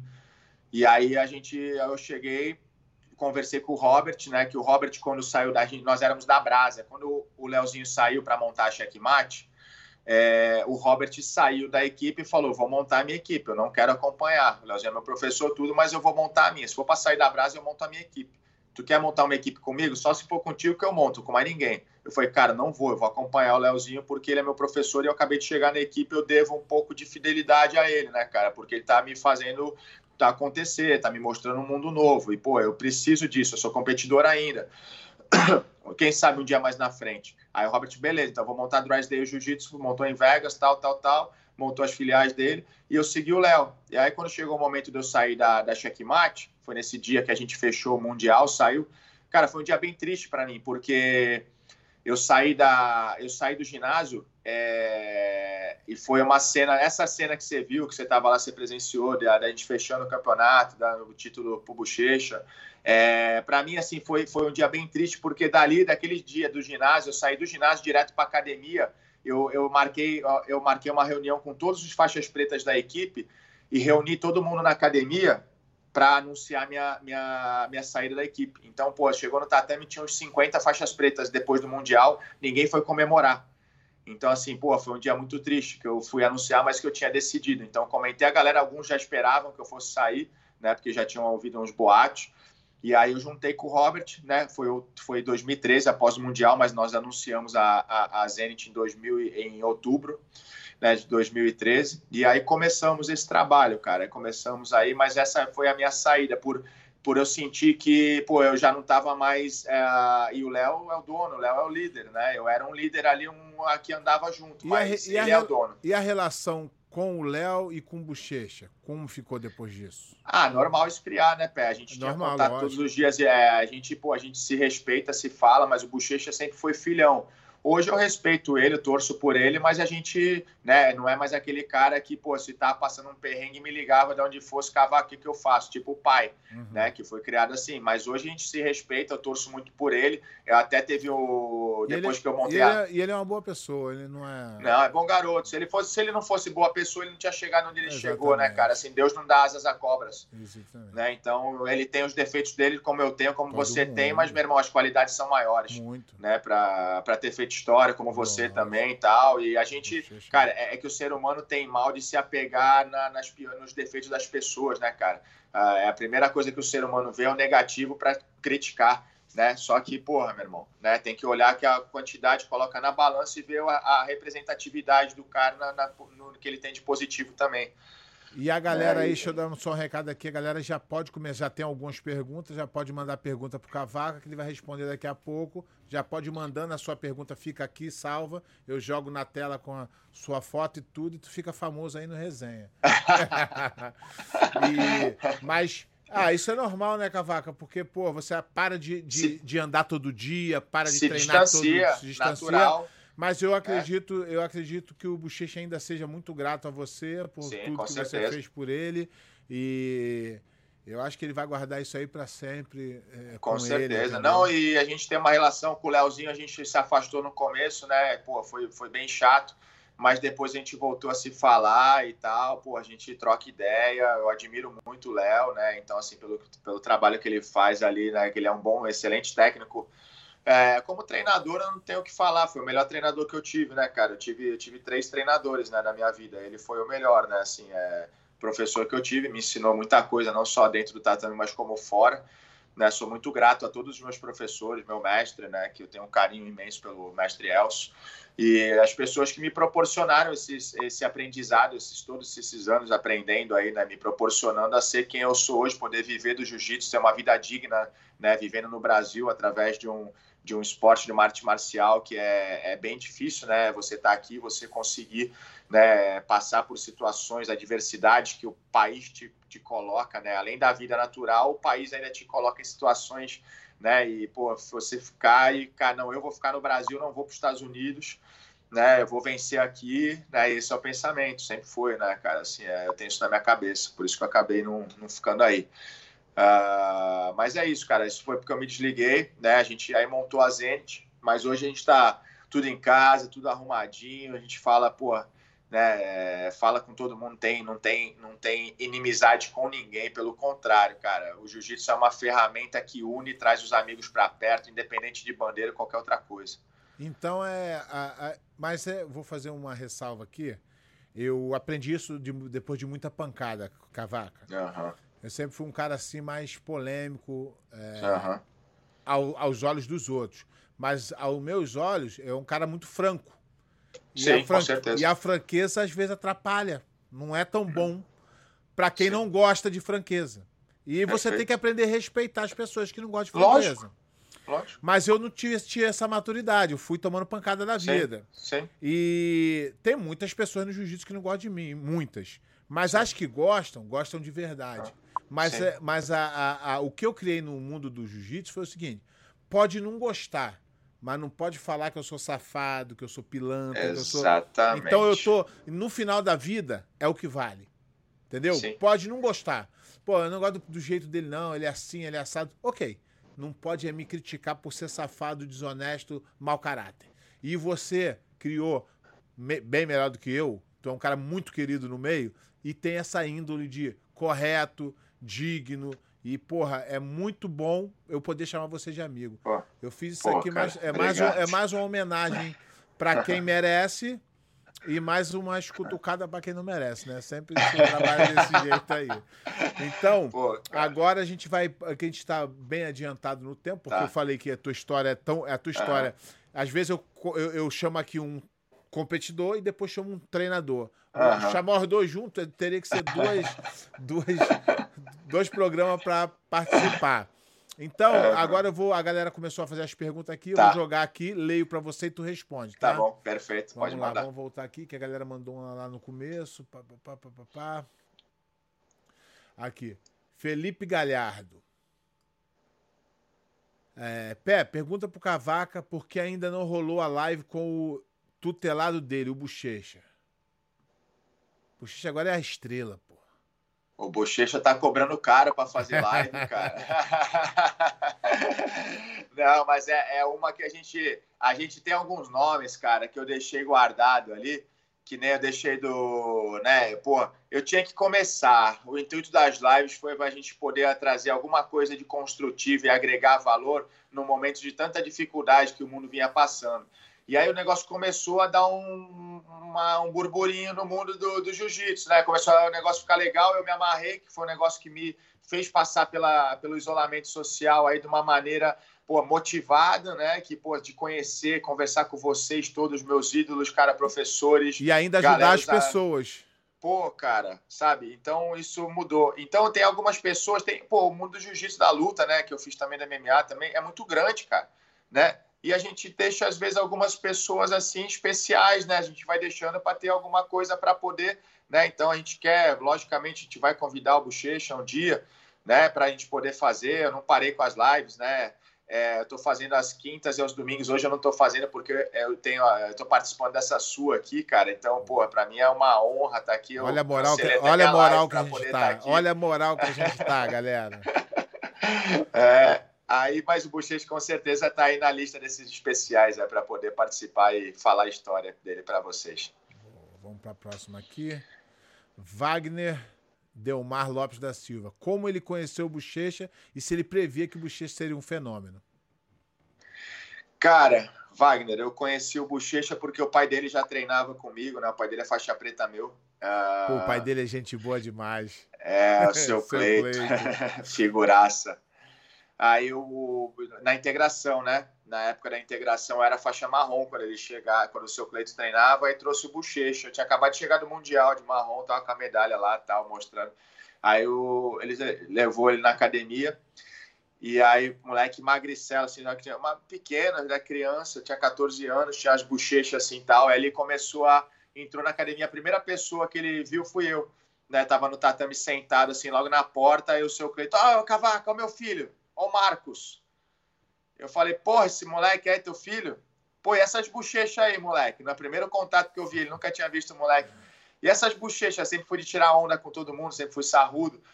E aí ele, caraca, não sei o quê. Eu falei, senta aqui, moleque. Ele sentou ele, eu sentei ele assim do meu lado comecei a apertar, peguei ele assim, nem. Pô, aí já deu um, acho que um tapinha na cabeça dele, apertei as bochechas dele. Aí ele foi, não sei fazer o que lá. Aí eu fui chamar ele, que o seu Cleito estava fazendo alguma coisa. Eu falei, vem aqui com o bochecha, vem aqui com teu pai. Aí, pô, já pegou. aí pegou o bochecha, tinha 14 anos. E é engraçado que as primeiras vezes saía matéria na revista de nome dele, assim, quando ele começou a aparecer um pouquinho de azul, de roxo, saía bochecha, né? Porque é bochecha que se escreve com O, né? E a gente mandava recado para a revista, mandava arrumar que era com U. O dele era com U, ia ser com U. Tinha que arrumar que estava errado. Foi engraçado. E, e se, ele já, se eu já sabia que ele ia ser um fenômeno, cara, o Bochecha, a gente não esperava que ele fosse ser o que ele é, se tornou, né? Porque ninguém espera Porra, isso, né? Mas que ele ninguém era no mundo ia esperar é... um cara fazer os feitos que o Bochecha fez.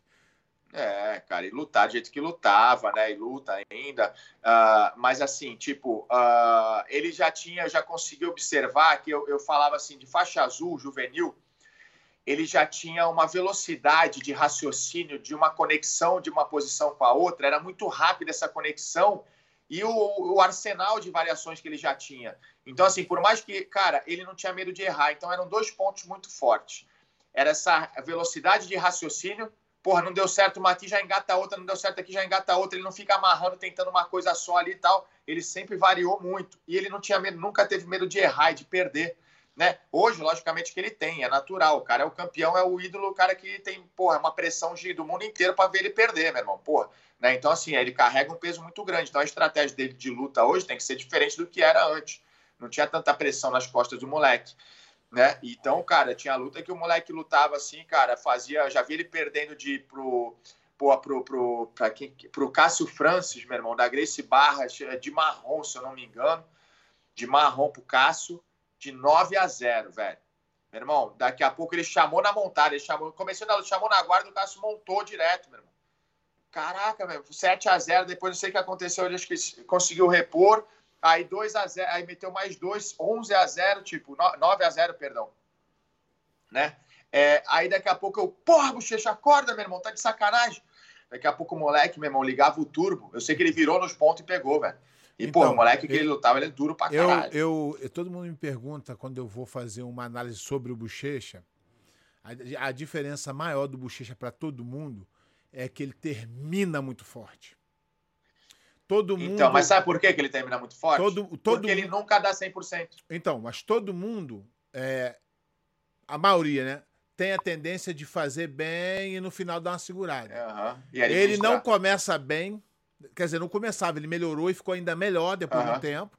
Sim. E ele termina muito forte. Ele, faz, ele, vai, ele vai evoluindo, num, ele vai numa, numa, numa subida muito grande e termina forte. Então é difícil lutar com um cara desse. Muito difícil. Mas sabe por quê, Pé? Porque realmente isso é verdade. Mas sabe por quê? Porque o Bochecha é o único cara do mundo, do mundo, de toda a história de jiu-jitsu competitivo, que ele não luta com o seu 100%. Ele luta, quer ver um exemplo? A luta dele com o Herbert. O Herbert, sabe quando ele começou a lutar 100%? Quando o Herbert jogou ele nas placas. Exatamente. Ele levantou e amassou o Herbert porque ele não estava lutando 100%. E todo mundo, quando tu toma, por exemplo, eu também, Porra, todo mundo que tá ali numa situação crítica tá puto que tá apanhando. Só que, meu irmão, foda-se, vai ficar puto e vai continuar apanhando porque não consegue fazer nada Exatamente. nessa situação. Não tem esse... Ele não, meu irmão. Quando ele fica puto, ele tem mais ainda guardado para dar. Aí é quando ele explode, cento e poucos quilos explosivo, rápido, meu irmão, e com opção de jogo. Não tem como. E, Quando e, ele bota. E sem, e sem medo de errar. Isso foi uma coisa que tu falou. Ele tem essa errar. vantagem de, de se consertar no erro. Acho que isso é. Sempre é foi assim. Grande... Teve uma. Se eu pegar a final do absoluto de 2013 com, com 2013, 2013 com o Rodolfo, cara, isso foi bizarro essa cena. Tem um lance que o Rodolfo tá na guarda X, o Bochecha tá por cima para ser raspado a gente estava na academia na semana do Mundial, na academia da Checkmate, na, na, em, La, em La Habra não, estava lá em... esqueci o nome da cidade, é, da academia do Robinho. Aí a gente estava lá, maior galera, academiazinha pequena, e a gente no final do treino estava mostrando posição. Aí um amigo meu, o aluno meu, ex-aluno meu, o Nivaldo, ele pegou e mostrou uma pegada de costas da guarda X. O Bochecha estava olhando e falou assim, eu vou fazer isso aí na final. Meu irmão, eu vou fazer isso aí na final, juro por Deus, meu irmão. Ele foi ali, praticou a posição duas vezes com o Nivaldo. Meu irmão, chegou na final contra o Rodolfo Vieira. Meu irmão, o cara me faz a posição que ele viu na semana e fez duas repetições, velho. O Rodolfo pegou as costas do Rodolfo, velho. Tu sabe Porra, que tu sabe que eu tenho uma, uma definição. Não sei nem se tu vai concordar comigo, até porque tu conhece o Bochecha melhor do que eu. Mas eu, na minha visão, eu já lutei com Bochecha e já treinei com e o Rodolfo. que luta, hein? E já treinei com o Rodolfo. Sim. Eu acho o Rodolfo eu, muito mais duro que o Bochecha. Sempre falei isso. Só que o Bochecha tem a cabeça 100 vezes melhor que a do Rodolfo para competir. Uhum. E o Rodolfo ele vai bem enquanto ele tá bem.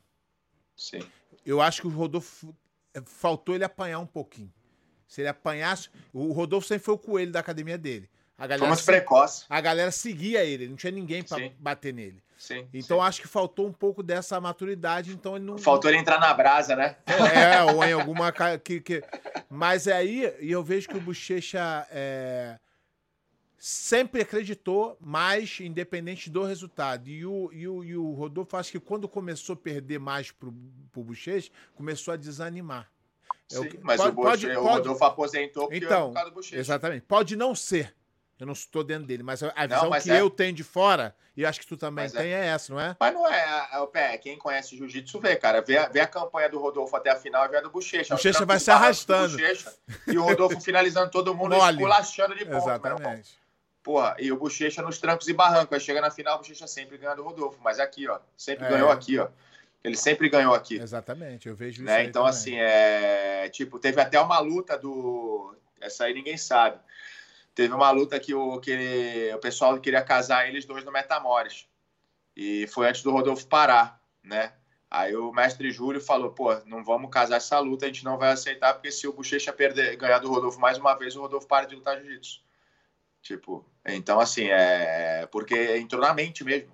Eu acho. Eu porque... acho o Rodolfo um, um talento Meu irmão, o cara é normal. o... Não, Rodolfo, Só bicho. que faltou ali... A minha... Essa é uma opinião minha que é, não, você falou o um segredo, é isso aí. É, mas eu acho que faltou para ele um professor mais competitivo, que eu acho que Sim. o Júlio é mais da, da velha guarda. É mais paizão, né? É, mas não, não chegou a competir em alto nível, uhum. igual o jiu-jitsu cresceu.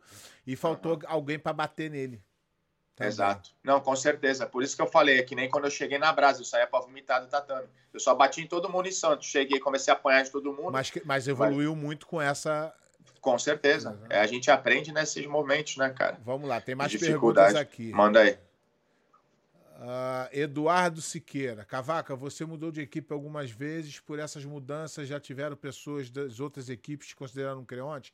Acho que essa palavra faz o jiu-jitsu regredir? Cara, eu tenho uma. Eu tenho uma, uma. Não, cara, normal, né? As pessoas. Assim, eu sempre mudei de equipe e mudaria mais quatro vezes. Sabe por quê? Porque eu sempre saí pela porta da frente da mesma maneira que eu entrei, porque a única pessoa que eu devia satisfação era para os meus professores, para os meus mestres. Eu tenho a consciência tranquila que eu, antes de sair, troquei ideia de homem para homem, olhando no olho e saí então, em busca do meu melhor. Então, isso que eu ia te falar. É, é diferente. Tem creonte, sim. Não é uma palavra não. que não é uma palavra que, que atrapalha o jiu-jitsu, não tem então, creonte, mas creonte não é quem muda de academia. Não. Creonte é quem muda com safadeza. A tua história que tu contou aqui antes do cara fazer a pergunta, reuni todo mundo, olhando olho no olho e falei para todo mundo que eu ia fazer. Isso é, isso é coisa de sujeito homem. E a vida, é, a vida é sujeita a mudança. Sim. Pode você não concordar, o outro discordar, Sim. e alguma é hora vai. Casamento acaba. É lógico. Irmão briga com o irmão. Tu acha que o professor não vai brigar com o cara da equipe? Normal. Mas eu, eu vejo o pé assim, hoje em dia, essa, essa palavra creonte. Creonte é o quê? Creonte é safado, meu irmão. Creonte é o cara é, safado, pilantra, Não é o cara que é muda traidor. de equipe, né? É, traidor. Não, não é o cara é que... traidor, meu irmão. Aí, né? O mestre Carson criou, então, né, vou, com essa vou, situação. Eu acho que tu não vai conseguir ver, mas eu vou soltar uma vinheta aqui que eu tenho aqui, que eu tô guardando um tempo aqui. Ó, pera aí, vou vir botar aqui pra tu ouvir, ó. Eu detesto mutuca. Você sabe o que é mutuca, né? O pessoal do jiu-jitsu sabe o que é, é mutuca. Mutuca é frouxo, não. covarde. Depois então, eu isso eu não suporto. Tá, meu irmão. A galera tá vendo aí.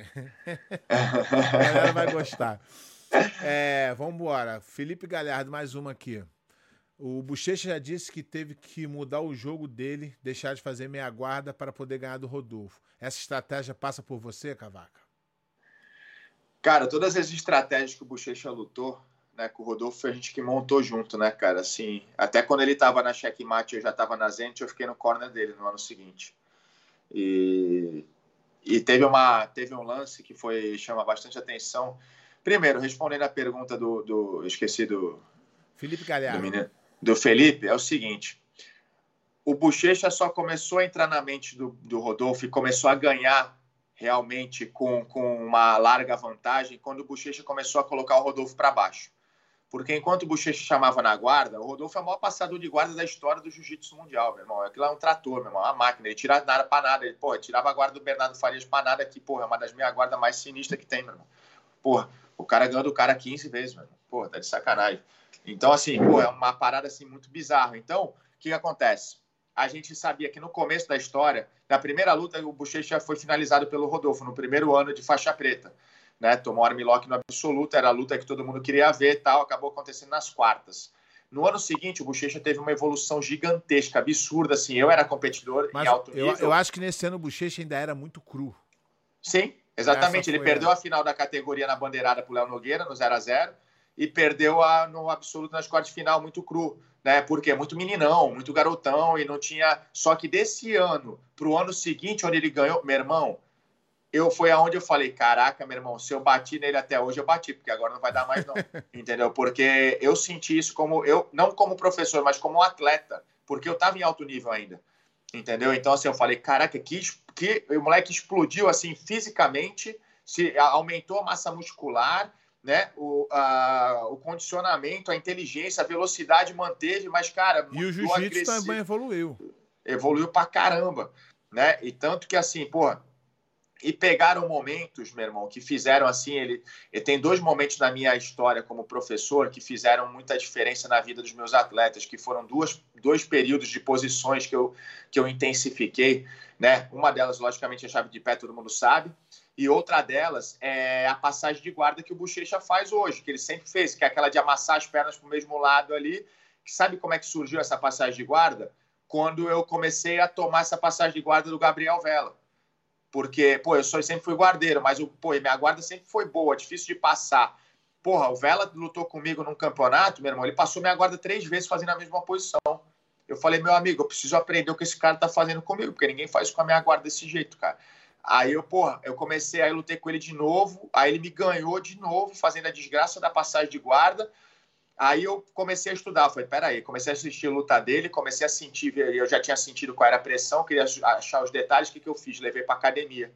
E aí comecei a só essa característica de passagem de guarda dos meus alunos. Pode ver do Felipe André, como é que ele é, fez a final do, com o Mohamed do Pan-Americano. Fez 18 a 2, fazendo que passagem de guarda.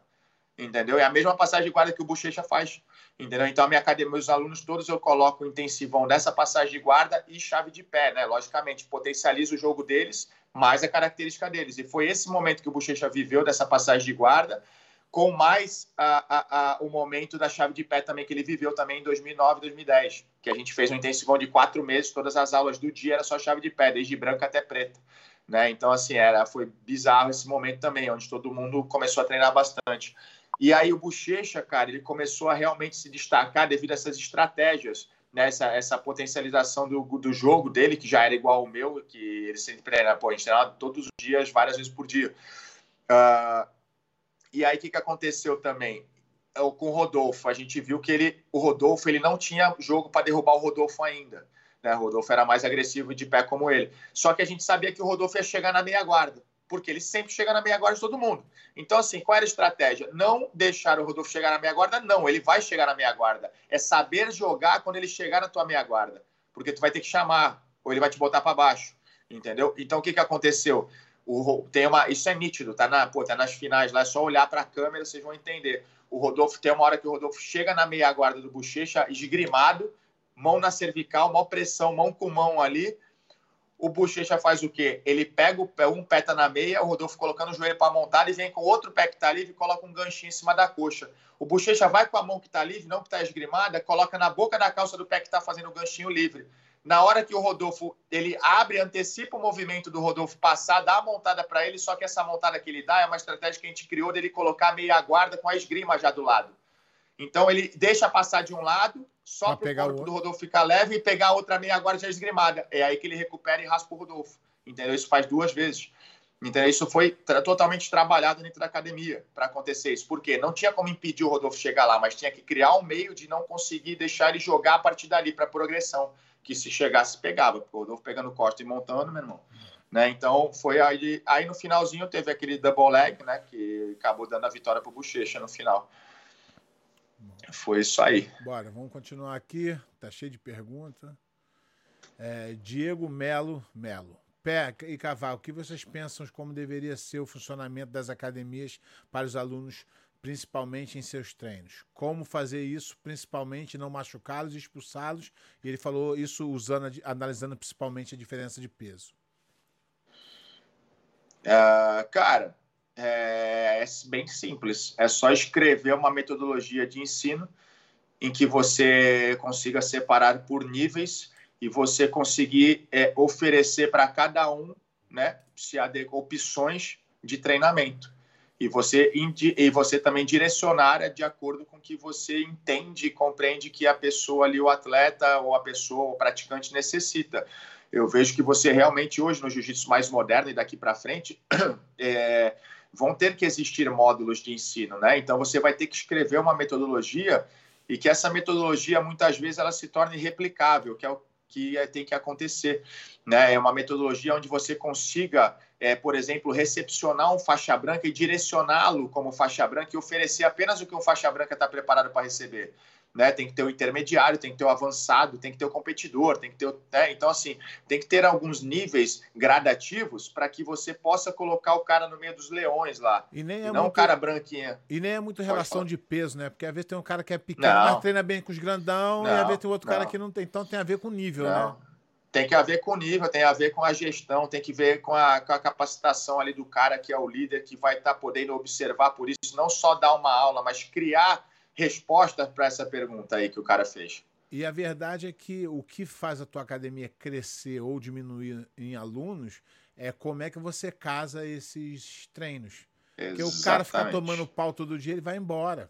Não. Entendeu? O cara se machucar. Então tu tem que prestar atenção muito nos teus alunos e com a tua visão de luta, saber quem é capaz de aguentar o outro, sempre manter uma paridade ali, um nível que os caras consigam trocar umas posições, um raspa, outro raspa, do que um ficar massacrando Perfeito. o outro e tu vai acabar perdendo o aluno. Perfeito. Bora para próximo. Wesley Nogueira Rodrigues. Cavaca, ainda pensa em competir ou só lutas casadas? Pô, eu quero lutar um Mundial Master, cara. Assim, eu competir, eu vou sempre competir, né? Só que hoje eu tô no, no, no, voltado a fazer com que a equipe cresça, né? Profissionalizar, mas eu quero competir sim. Eu sou louco para lutar um Mundial Master né? E, porra, galera, é um campeonato que eu sempre tive vontade, mas sempre aconteceu alguma coisa no, na época, assim, é, alguma lesão ou seminário, alguma coisa que acabou me atrapalhando, né? Pô, a gente podia lutar em pé. Eu tô tentando voltar a treinar agora. Perei o joelho já. Minha primeira cirurgia com 41 anos. Ai, tô, que maravilha. Tô tentando hein? agora, mas, mas tu se acostumou mais rápido. Eu demorei, então agora. Foi tô... abençoado, rapaz. Fui, Porra, mas agora tá difícil, né? Não me adaptei. Mas volta, volta, volta que já, já esse triângulo tá funcionando aí. Rodrigo Tomé, qual foi sua luta mais dura que teve na faixa preta? Qual foi a luta mais dura que você teve na Ah, cara, não, não, isso, é, isso é difícil, né, responder, cara. Eu fui, pô, lutei com vários campeões, meu irmão, vários caras assim, porra.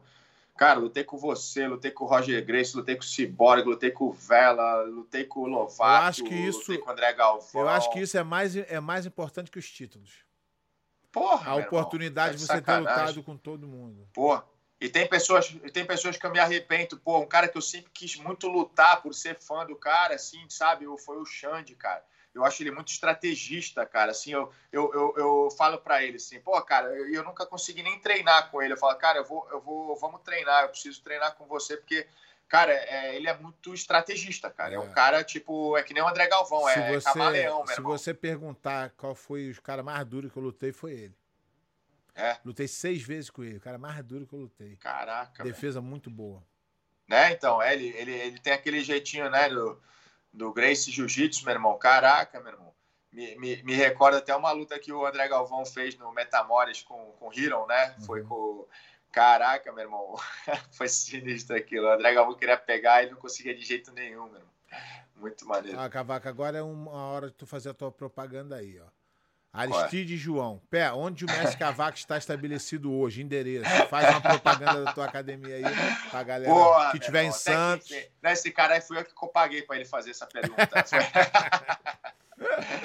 Aristide, pô, minha academia é em Santos, meu irmão. Pô, estamos no edifício Vistamar, né? É, Rua Alexandre Herculano, Santos. Sou de Santos, nascido em Santos, minhas academias todas foram em Santos. Passei um ano só na Flórida aí. Morei na cidade de Júpiter. E, cara, mas é. Santos aqui é a minha terra, né? Eu, pô, pô, o máximo que eu vou chegar aqui é São Paulo, né? A gente tá, tá montando aí uma nova base em São Paulo agora. Mas, pô, Santos é uma cidade maravilhosa, eu gosto pra caramba. Todo mundo fala que é a miniatura do Rio de Janeiro, né? é praia legal pra caraca. Bora pra mais uma. Daniel Souza. Pede pra ele comentar a derrota do Bochecha pro Roger. Cara, derrota do Bochecha por Roger foi uma armadilha que ele caiu, né? Caiu, foi pego pelo dinheiro. E foi pego pela bolsa e o, a, a, a família Grace armou a aposentadoria e a eternização do Roger como o número um do mundo. Tipo, é uma parada que isso aí é muito polêmica, mas é a realidade. Entendeu? Na realidade, eu se o Bochecha estivesse comigo, eu não teria deixado ele lutar essa luta nunca, sendo que ele ia lutar em duas semanas o GP lá e o Roger ia estar do outro lado da chave. E o Roger se preparou e, a, pô, tu acha? Essa luta foi totalmente. É, é, essa luta ela nunca ia acontecer se fosse depois do GP. É. Entendeu? Essa luta foi armada, tanto que foi armada que todo mundo invadiu o tatame de tênis, filmando a cara do Bochecha no chão depois, triste entendeu? E tal, a galera toda ali e tal, mas eu não acho, eu, as pessoas falam muito nisso, mas eu não acho que isso não é apenas uma luta, não mudou nada a, o brilho da carreira do Bochecha para mim, para mim. Não mudou em, em, ponto algum. Eu também vejo assim. Mas isso deu uma luta um dia, uma luta é, um dia. Mas... Você sabe, nós lutamos, nós sabemos como é. Sim, mas é, é eu vejo o pé que acontece. Essa luta, ela foi feita para acontecer isso que aconteceu. É sim. Entendeu? Pagaram uma bolsa de encher os olhos, né?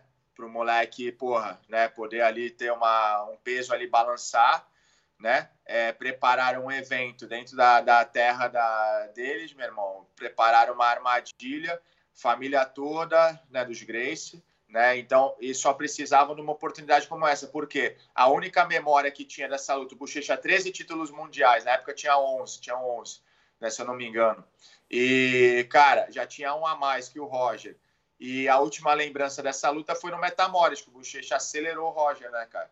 E o moleque Bochecha magrinho, o molequinho, meteu o giro no Roger, instalou o braço dele no final e só não ganhou porque não valia ponto. Né? Então, assim, é, e ficou essa memória, ficou ali, né? E o Roger tanto que fala, ele fala, né? A gente também já conversou tal. É uma situação que ali a gente vê que foi algo bem armado, que tinha que ter sido estrategicamente a nível de marketing bem mais pensado por parte do Bochecha. Porque, cara, agora vai dar pano pra manga pra nego falar que, porra, o campeão mundial e o é, beleza, mas quem tem mais título é o cara, mas o cara foi lá e ganhou do cara que tem mais título, entendeu? Então vai ficar dando essa discussão. É, Se não tivesse essa luta. Isso é discussão né? de internet, né? É, discussão de internet, mas é, mas é esse é o problema. É, mas, qualquer mas, pangaré hoje o mais, o mais interessante é o que tu falou. Todo campeão precisa de um, de um cérebro pensante sem ser a emoção. Igual você falou, se fosse você, não deixaria, porque não fazia sentido, eu também acho. Não, é... não tinha sentido. O cara ia lutar em duas semanas, ia lutar um GP, ia pegar o Roger depois de duas lutas, o Roger tá fora de forma, velho. Ó, aqui, ó, tem um. É, o cara que mais. O, o, o mais assíduo da resenha. É. Intimidade é uma merda. Olha a pergunta que o cara faz. Olha a pergunta. Intimidade é uma merda. Nego Braga, ele é o cara que mais participa. Conta como foi pegar o pé naquele triângulo. Olha, olha a pergunta do cara. Olha a pergunta do cara. Porra, não, essa aí eu, eu, eu, eu, eu, se tu me permite, eu, vou, eu, eu preciso falar, porque eu te falei ali naquele momento que aconteceu. É, como eu te disse, quem que é o nome dele? Nego Braga? Nego Braga. Ele é o cara que mais assiste o resenha disparado. Ele não perde um. Cara, aí aí ficou que... mais amigo. A intimidade é uma merda. O cara já manda uma pergunta dessa. Mas eu acho que vai ser a, resposta mais maneira, assim, a mais legal de eu responder essa aí. É por isso que o cara conhece. É, tem liberdade. Mas eu acho assim, pé, é que nem eu te falei lá, pessoal, assim, é. O pé de pano, sempre desde que eu me entendi pelo jiu-jitsu, é o primeiro pisão, piso, que eu pisei no tatame, vez que eu pisei no tatame, o cara falou, porra, essas pernas aí só vai dar triângulo. Eu não sabia o que era triângulo. Quando eu fui entender, estudar o que era triângulo, saber o que era triângulo, a referência que eu tive foi o pé de pano. Né? E eu sempre levei isso aí, pô, sempre admirei, sempre busquei fazer meu jiu-jitsu, pô, dessa maneira, homoplata, triângulo, só fazia guarda, só fui aprender a passar guarda de faixa preta, né? E, cara, é, levei minha a, a, minhas faixas coloridas todas assim, cheguei na faixa preta assim, até eu ter uma oportunidade, né? Sempre acompanhei lutar e tal em todos os eventos, campeonato mundial, né? Pô, e aí cheguei tive a oportunidade de poder lutar contigo. Uh, e para mim assim foi um momento que era, era ali aquele ano foi a primeira chance que eu tinha real assim de, de ganhar o mundial tinha batido na trave duas vezes já e ali foi o primeiro ano que eu tive a oportunidade real de ganhar né, é, o Mundial pela primeira vez, mas ao mesmo tempo a gente lutou nas quartas de final e acabou acontecendo o que aconteceu, assim, acabou tendo um triângulo, mas, cara, assim, vou te falar que foi. Eu me senti numa. Eu nunca tive uma sensação dessa que eu tive com nenhuma outra pessoa lutando. Entendeu? Assim, é. Pô, eu tenho você, assim, dois caras que eu foi, acabei então, lutando. Então, já que o nego falou, foi essa luta aí que. que que eu não consegui ficar bravo com o Bochecha, cara. Com, com o Bochecha não, com, com, com, o Cavaco. Foi essa luta aí que eu não consegui. Que era pra eu ficar muito puto. E eu não me entendia. Eu falava, caralho, eu não tô nem puto com esse cara. Esse cara é foda, cara. Virou meu amigo e... me batendo. Eu não, não, Aí eu não consegui, não. É, não, mas foi uma parada maneira, porque assim, cara, eu não tinha, eu não tinha reação. Eu tava passando por uma semifinal, né, de, de mundial, com chances de chegar no título. Uh, e assim, é, só que, pô, eu não comemorei.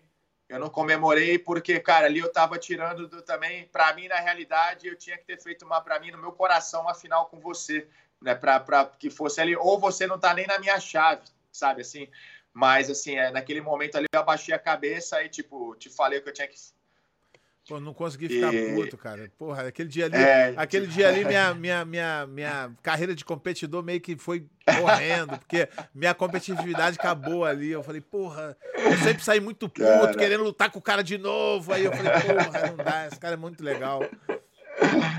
E aí foi isso, meu irmão, foi isso. Aqui tá cheio de perguntas, a galera tá perguntando muito aqui. É, galera, eu falei, vou dar preferência aqui para quem tem foto. Tem até umas perguntas legais aqui, mas é, vamos fazer o prometido, né? Pá. Aqui, ó. Davi Veloso. Cavaca, você é referência para mim. Me espelho muito em você. A pergunta é: você treinava mais para competição, posição, drill ou mais porrada? Cara, assim, pô, Davi, obrigado pelas palavras, primeiramente. E eu treinava, eu sempre treinei, cara, nunca fui de fazer muito drill, né? Apesar que, assim, eu treinando drill os caras, é, eu. Drill é, drill é invenção nova, é, no, é mais da garotada. É, é, mas assim, não há de. Não pode, a gente não pode nunca deixar de dizer que a, através da repetição que se chega à perfeição né? Mas assim, nunca fui minha característica, eu sempre fui estudioso, assim, em termos de eu, eu treinava, eu repetia, eu via alguém me mostrava, eu muitas vezes, cara, nunca foi de ninguém me mostrar a posição, eu que observava os outros fazendo e começava a praticar, né? E aí fazia umas duas, três vezes e já ia querer colocar em prática logo, ia tentando na marra acontecer no específico, eu fiz, sempre fiz muito treino específico, mas sempre valendo, né? Então começava da posição específica e valendo. Então sempre fui dessa dessa geração assim de poder não dar repetição, mas do treino botar treino específico valendo mais a posição em prática ali que você está aprendendo. Bora para mais uma. Breno Novaes. Pé e Cavaco, o que vocês acham do Cyborg lutando em alto nível aos 39 anos? Estimula a geração dele voltar fortes competições de alto nível? Porra, cara, o Cyborg é um outro cara que eu tenho um carinho, assim, um, uma amizade muito grande como por você, assim, o Cyborg é um cara que é, eu admiro e, cara, eu sou fã desse cara pelo que ele faz até hoje, né, cara? Ele tá com 39 anos. Eu falo para ele que, pô, ele vai rolar, vai, vão ter vários processos contra ele. O pai dos meninos que ele tá batendo aí vai começar a processar ele. Eu falo com ele direto, cara. Pô, ele, ele, ele lutou com o Felipe agora, final de semana passado, né? Finalizou o Felipe na final e o Felipe vinha fazendo, pô. O Felipe finalizou o Lucas Huck rapidinho, depois finalizou um outro moleque lá né? O, o, Gabriel, foi o Gabriel, pegou uma chave de calcanhar da checkmate, e aí fez a final com o Cyborg. E assim, cara, o Cyborg é um dos caras mais duros do mundo sem kimono, velho. Não tem o que falar, meu irmão. Esse cara sem kimono, cara, bicho, não tem o que falar. O Cyborg sem kimono, cara, é, pô, olha os resultados, olha os resultados dele. Né? De kimono também é história, um cara. E a história dele é impressionante, cara. Para quem não sabe, Sim. o Cyborg é autodidata. Sim. Ele não tinha professor onde não ele tinha. morava. Ele não veio para cá, para Miami, não tinha professor, apareceu um outro, deu uma dica, mas ele é um cara Sim. autodidata e se eu falar assim, ah, o, o, o, o, o Cyborg é talentosão. Não, o Cyborg é dedicado e não desistiu nem a, até hoje, estamos falando aí. E é, e é um cara que, porra, vale a pena olhar ele lutar. Eu, eu no, no GP do ano ano passado, no Gui, que ele Sim. ganhou lá da molecada toda. Sim. Porra, Sim. eu falei pra ele, porra, boa, tá representando a, a velha guarda aí.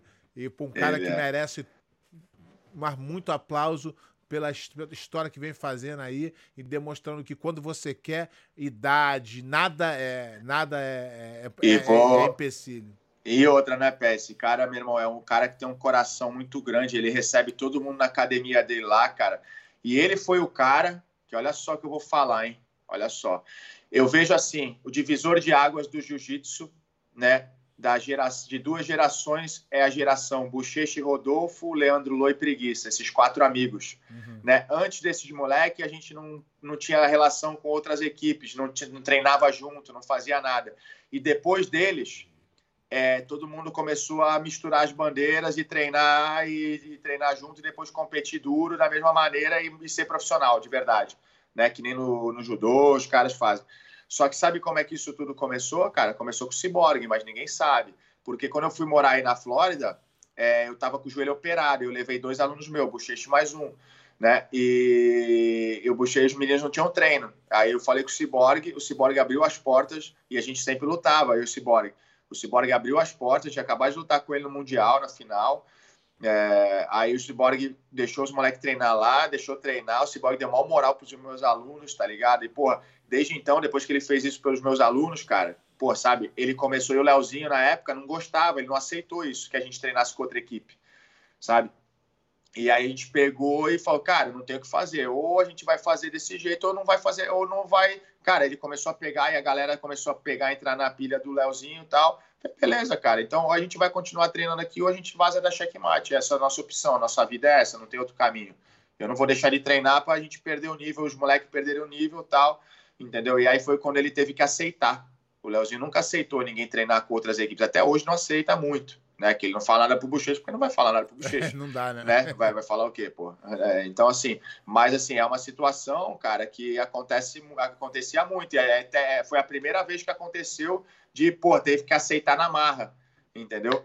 Porque assim, ou aceita ou tchau, entendeu? Então ele aceitou e tudo começou. Aí o Cyborg e o Bochecha começaram a ficar muito amigos, entendeu? E aí começaram a gente, todo mundo a treinar junto, aí começou o Bochecha a ser um cara que sempre foi muito querido por todo mundo, treinar com os outros, daqui a pouco e né, aconteceu essa situação que é hoje. Ó, vamos agora para última pergunta, porque a galera hoje pegou nas perguntas. Guilherme Mulhões, o que o Cavaca acha que deve ser mantido dos treinos à moda antiga nas academias de hoje, onde os alunos são clientes? Boa pergunta. Taparia. Não, tô brincando. Apesar que eu vou colocar na minha academia agora quando eu voltar. Nunca tive. Eu vou dar, porra, meu irmão. Acho que os caras dá tapariazinha, tem que ter de vez em quando. Não, mas tô brincando. Guilherme, é o seguinte. Eu acho que você tem que, meu irmão, atender a pessoa de uma maneira que você gostaria de ser atendido, né? Quando você chegasse em algum lugar, né? Com educação. Mas, o, mas a gente não pode perder nosso conceito. Não, não pode que, perder nossa essência de jeito você nenhum. Tem que, você tem que é, entender o limite de cada aluno, mas você Opa. tem que puxar o máximo dele também. O máximo, lógico. A gente não pode nunca perder a essência de arte marcial, não é 8 nem 80. A gente tem que hoje fazer uma prestação de serviço direcionada, mas cara, eu sou. Tem muita coisa de antigamente que eu trago hoje, meu irmão. Se tiver que chamar atenção, dar uma dura, eu vou dar uma dura. Se tiver que fazer o cara, meu irmão, vomitar no tatame de treinar, eu vou fazer, lógico, o competidor, né? Eu vou. Só que eu vou respeitá-lo como ser humano, não vou respeitá-lo como aluno, nem ele tem que me respeitar como professor em primeiro lugar. Né? Se chegar ao nível de ter que impor uma graduação para um aluno meu, meu irmão, então já perdi o respeito de ser humano, de homem para homem. É, cada, então é isso que eu cobro um, deles. Cada um vai ser é, um, um, treino específico para cada aluno. Dentro da, da, mesma aula, você pode dar um treino mais duro para X, Opa, Y lógico. e dar uma segurada para Z.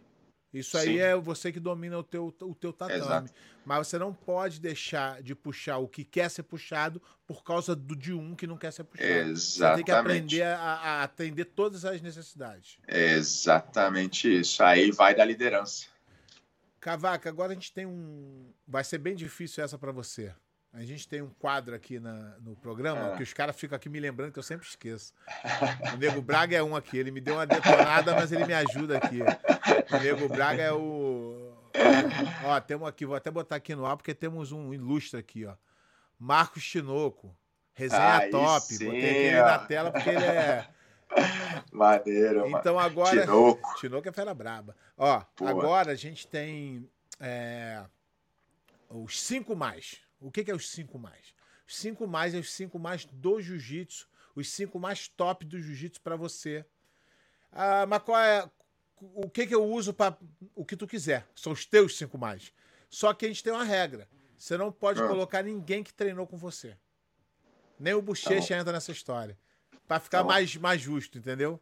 Por quê? Porque Porra. você tem muito mais admiração pelos caras que você conviveu. Lógico, isso é óbvio. Então, para ficar uma coisa mais eh, democrática, a gente tirou e botou essa regra. E vou até falar aqui uma coisa. No último programa do, do, do Resenha, a gente teve o Lang. Moleque, gente boa, cara, inteligente. De boa, ele é. E, ó, teve um erro e a gente não, não viu. E um dos nossos é, internautas falou. Ele escolheu o André Galvão, que treinou com ele na TT. Então ele vai treinou ter que voltar e trocar isso aí. Mas fala os teus cinco mais aí. Boa. Pô, tu já me tirou dois, né? Que o número um é. e o número dois do ranking mundial são meus alunos. É, mas alunos. eu já te tirei, já tirei muita gente. Olha quantas pessoas treinou. É difícil, lá, então. é difícil. Não, não é não. É fácil. Pô, tem tanto cara bom, craque, É por isso que é difícil. Quando tem Pô, muito, tu precisava lá. dos 15 mais. Não, Ro Ro Roger Grace, Marcelinho Garcia, Rodolfo Vieira, pé de pano. Eita, rapaz. É, meu irmão. Pô, não vou falar o nome do cara.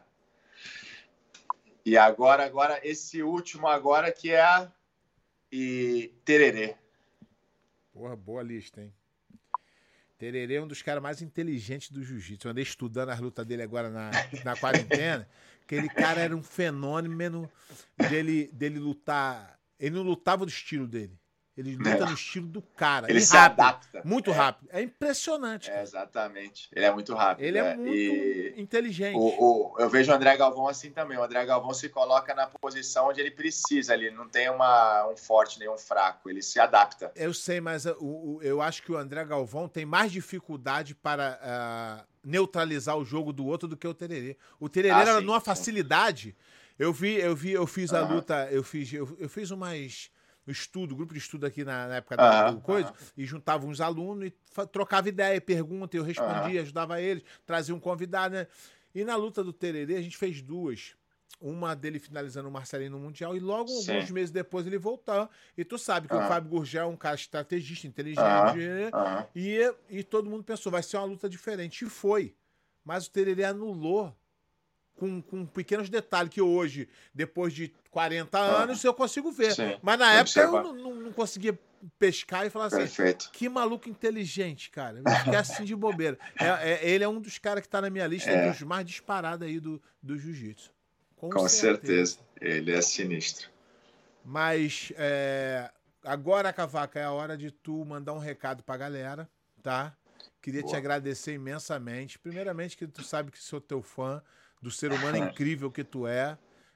Porque aqui eu falei algumas, algumas passagens que te engrandeceram com, da minha visão, que, porra, não tem igual. Porra, campeão pra caralho, me bateu. Já, já, já era o suficiente pra, pra, pra, pra entrar. É, e, porra. É, porra, a passagem com, com bochecha, essas, todas essas histórias te, te transformam, te bota num num, num, patamar que eu não tenho nem como te corar. Só para te agradecer, Pô, meu amigo. Obrigado, Dá um alô aí pros ouvintes aí, que são com certeza teus Pô. fãs como eu. É, pô, primeiro, né, agradecer a você pela oportunidade e te parabenizar pelo teu programa e pela tua história, tudo. Já te agradeci isso na, na live que você fez comigo e não vou cansar de agradecer pelo quanto você representa e é importante para nós do mundo da luta. Uh, e agradecer a galera toda que tem essa comunidade de jiu-jitsu, tem acompanhado o trabalho, né, tem feito com que o jiu-jitsu se torne realmente essa ferramenta de conexão né, de, de pessoas, né, de profissões, e que a gente consiga cada vez mais né, buscar os nossos objetivos, ter buscarmos nossas vidas dignas através do jiu-jitsu né? E que, pô, essa é a minha maior torcida, a minha maior vontade, cara, é ver o maior número de pessoas podendo realmente ter o jiu-jitsu como sua fonte de renda, como sua profissão, com dignidade, tendo sustentando sua família, né? Realmente como tem que ser, né? Então, obrigado, galera, tamo junto aí, pô, foi maneiro demais esse tempo, essas perguntas, essa resenha, valeu, pé. Então, Cavaca, agora a galera que está nos ouvindo aí, vocês podem. As lives do Cavaca estão todas no YouTube, né, Cavaca? Então, no YouTube e no Instagram também tem algumas então, no IGTV, né? Então, vocês podem ir lá procurar, seguir o Cavaco, o Instagram dele tá aqui, as informações estão lá. Ele agora tá lançando também um especial de chave de pé, né? No teu é, site. Tem, tem, eu lancei um e o vale segredo muito... da chave de pé. E se tem um cara que sabe chave de pé bem, é esse aí. Pegou uma galera aí. Pra mim, com, comigo foi no triângulo, mas mas se eu desse mole, pegar na chave de pé também. E, e seguiu e se inscrever no canal dele lá no YouTube, é Rodrigo Cavaca, né? Isso, é Rodrigo e Cavaca. Vou aproveitar aqui, as lives lá. Isso aí, vou aproveitar aqui fazer uma, uma propaganda aqui, ó. Vou botar até ele aqui, ó. Gustavo Dantas.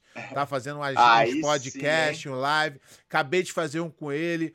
É, a galera vai lá no canal dele lá no. É BJJ Mental Coach, ele tem um canal em português e um em inglês. A galera que quer treinar o inglês no Brasil é também pode ir lá.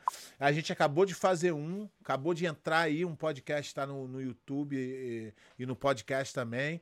Ele foi um dos caras, eu fiz um podcast com ele que me, me, me motivou a voltar. Obrigado aí, Gustavo. E é um cara que ele é trabalha é duro demais, ele tem mais de 100 podcasts em inglês. Agora o português está crescendo muito. Parabéns aí pelas... pelas uh, pelo trabalho, né? Porque as pessoas acham que nós somos inimigos, ah, que o meu não, não. A gente está tudo trabalhando num prol só, no jiu-jitsu. Quanto mais gente falar de jiu-jitsu, muito melhor. Então, eu queria aí falar para é, que o seguir o canal lá, é, se inscrever no canal do Gustavo Dantas, é, 24 7 é, é, Mente Blindada e no canal do Cavaca, Rodrigo Cavaca no YouTube. E eu vou dar alguns, alguns é, recados aqui, Cavaca. Espera aí que tu tá comigo aí. Fica à vontade, meu irmão. Vou até botar aqui na tela que não percam. Entrou a tela aqui, agora tá sinistro. não percam o primeiro debate é, do Resenha Black Belt. Explicar como é que vai ser. É Brasil versus Estados Unidos. Mas não é de nacionalidade, tá? É de treinamento. O pessoal que, os brasileiros que treinam aqui quanto os brasileiros que treinam lá, os americanos que treinam aqui, os americanos que treinam lá, que o Robert é americano, treinou lá e foi campeão é, mundial uhum. e campeão da DCC, tudo. Uhum. Então a gente vai bater um papo, é mais esclarecedor. Vamos botar alguns números para a galera que estiver interessada, a galera que quiser participar, mandar pergunta. Vão ser eu e Cumprido falando dos Estados Unidos e o Lang e o Feijão falando do lado do é, Brasil. Do Brasil. Isso aí. E a gente vai ter muito debate e o Cavaca com certeza vai participar dos debates. Opa. São vários assuntos que vão vindo e a gente vai sempre botar um debate, porque quanto mais a gente ouvir o Cavaca, o Feijão, o Comprido, o Lang, o, os caras que entendem jiu-jitsu, é bom para esclarecer muita coisa. E ainda que discordem da minha opinião, da opinião do Cavaco, é, é esclarecedor, porque você vai ouvir uma, um, um, contradito, vai ouvir o, o, o oposto para você poder pensar sobre a, a, a sua opinião. E aí, depois que você vê os dois lados, você tem a opinião que quiser e não tem vencedor. O vencedor vai ser quem ouvir o. o a, a, o debate. Então, pedir pra galera ir lá no Facebook, lá, né? É, dar um like lá na página. É, no, face, no, no YouTube, se inscrever no canal, ativar o sininho. Quem puder também dar, dar uma divulgada no grupo de WhatsApp, mandar o link pra galera. E também no podcast aí, tem, tem todos os podcasts, mas no Brasil a galera usa mais o Spotify. Vocês podem seguir a gente lá no Spotify. Cavacão, irmão, Grande Pô, abraço, brigadão. Ó, essa aqui durou mais do que esperado, porque é muita história, né? Então, queria só te Pô, agradecer aí por você ter deixado de fazer a sua live para participar da nossa. Que moral Pô. é essa? Isso é tinha nem que moral. pensar, né? Não tinha eu, escolha, meu. Eu ainda falei pro. ainda falei, Cavaca, pega o dia que tu quiser que tu é estrela. Escolhe o dia que tu tá livre. Aí ele quis fazer rápido e abrir mão de uma das lives dele. E muito obrigado aí, meu irmão. Tamo junto, Pé. Obrigado de e coração. Sabe, aí, e sabe um quando estiver aqui pela Flórida, tem uma casa aqui, né? Sempre. Obrigado você aqui por, pelo Brasil, por São Paulo também, irmão. Valeu. Obrigado, Pé. Fica com Deus aí. Obrigadão, meu irmão. Até a próxima.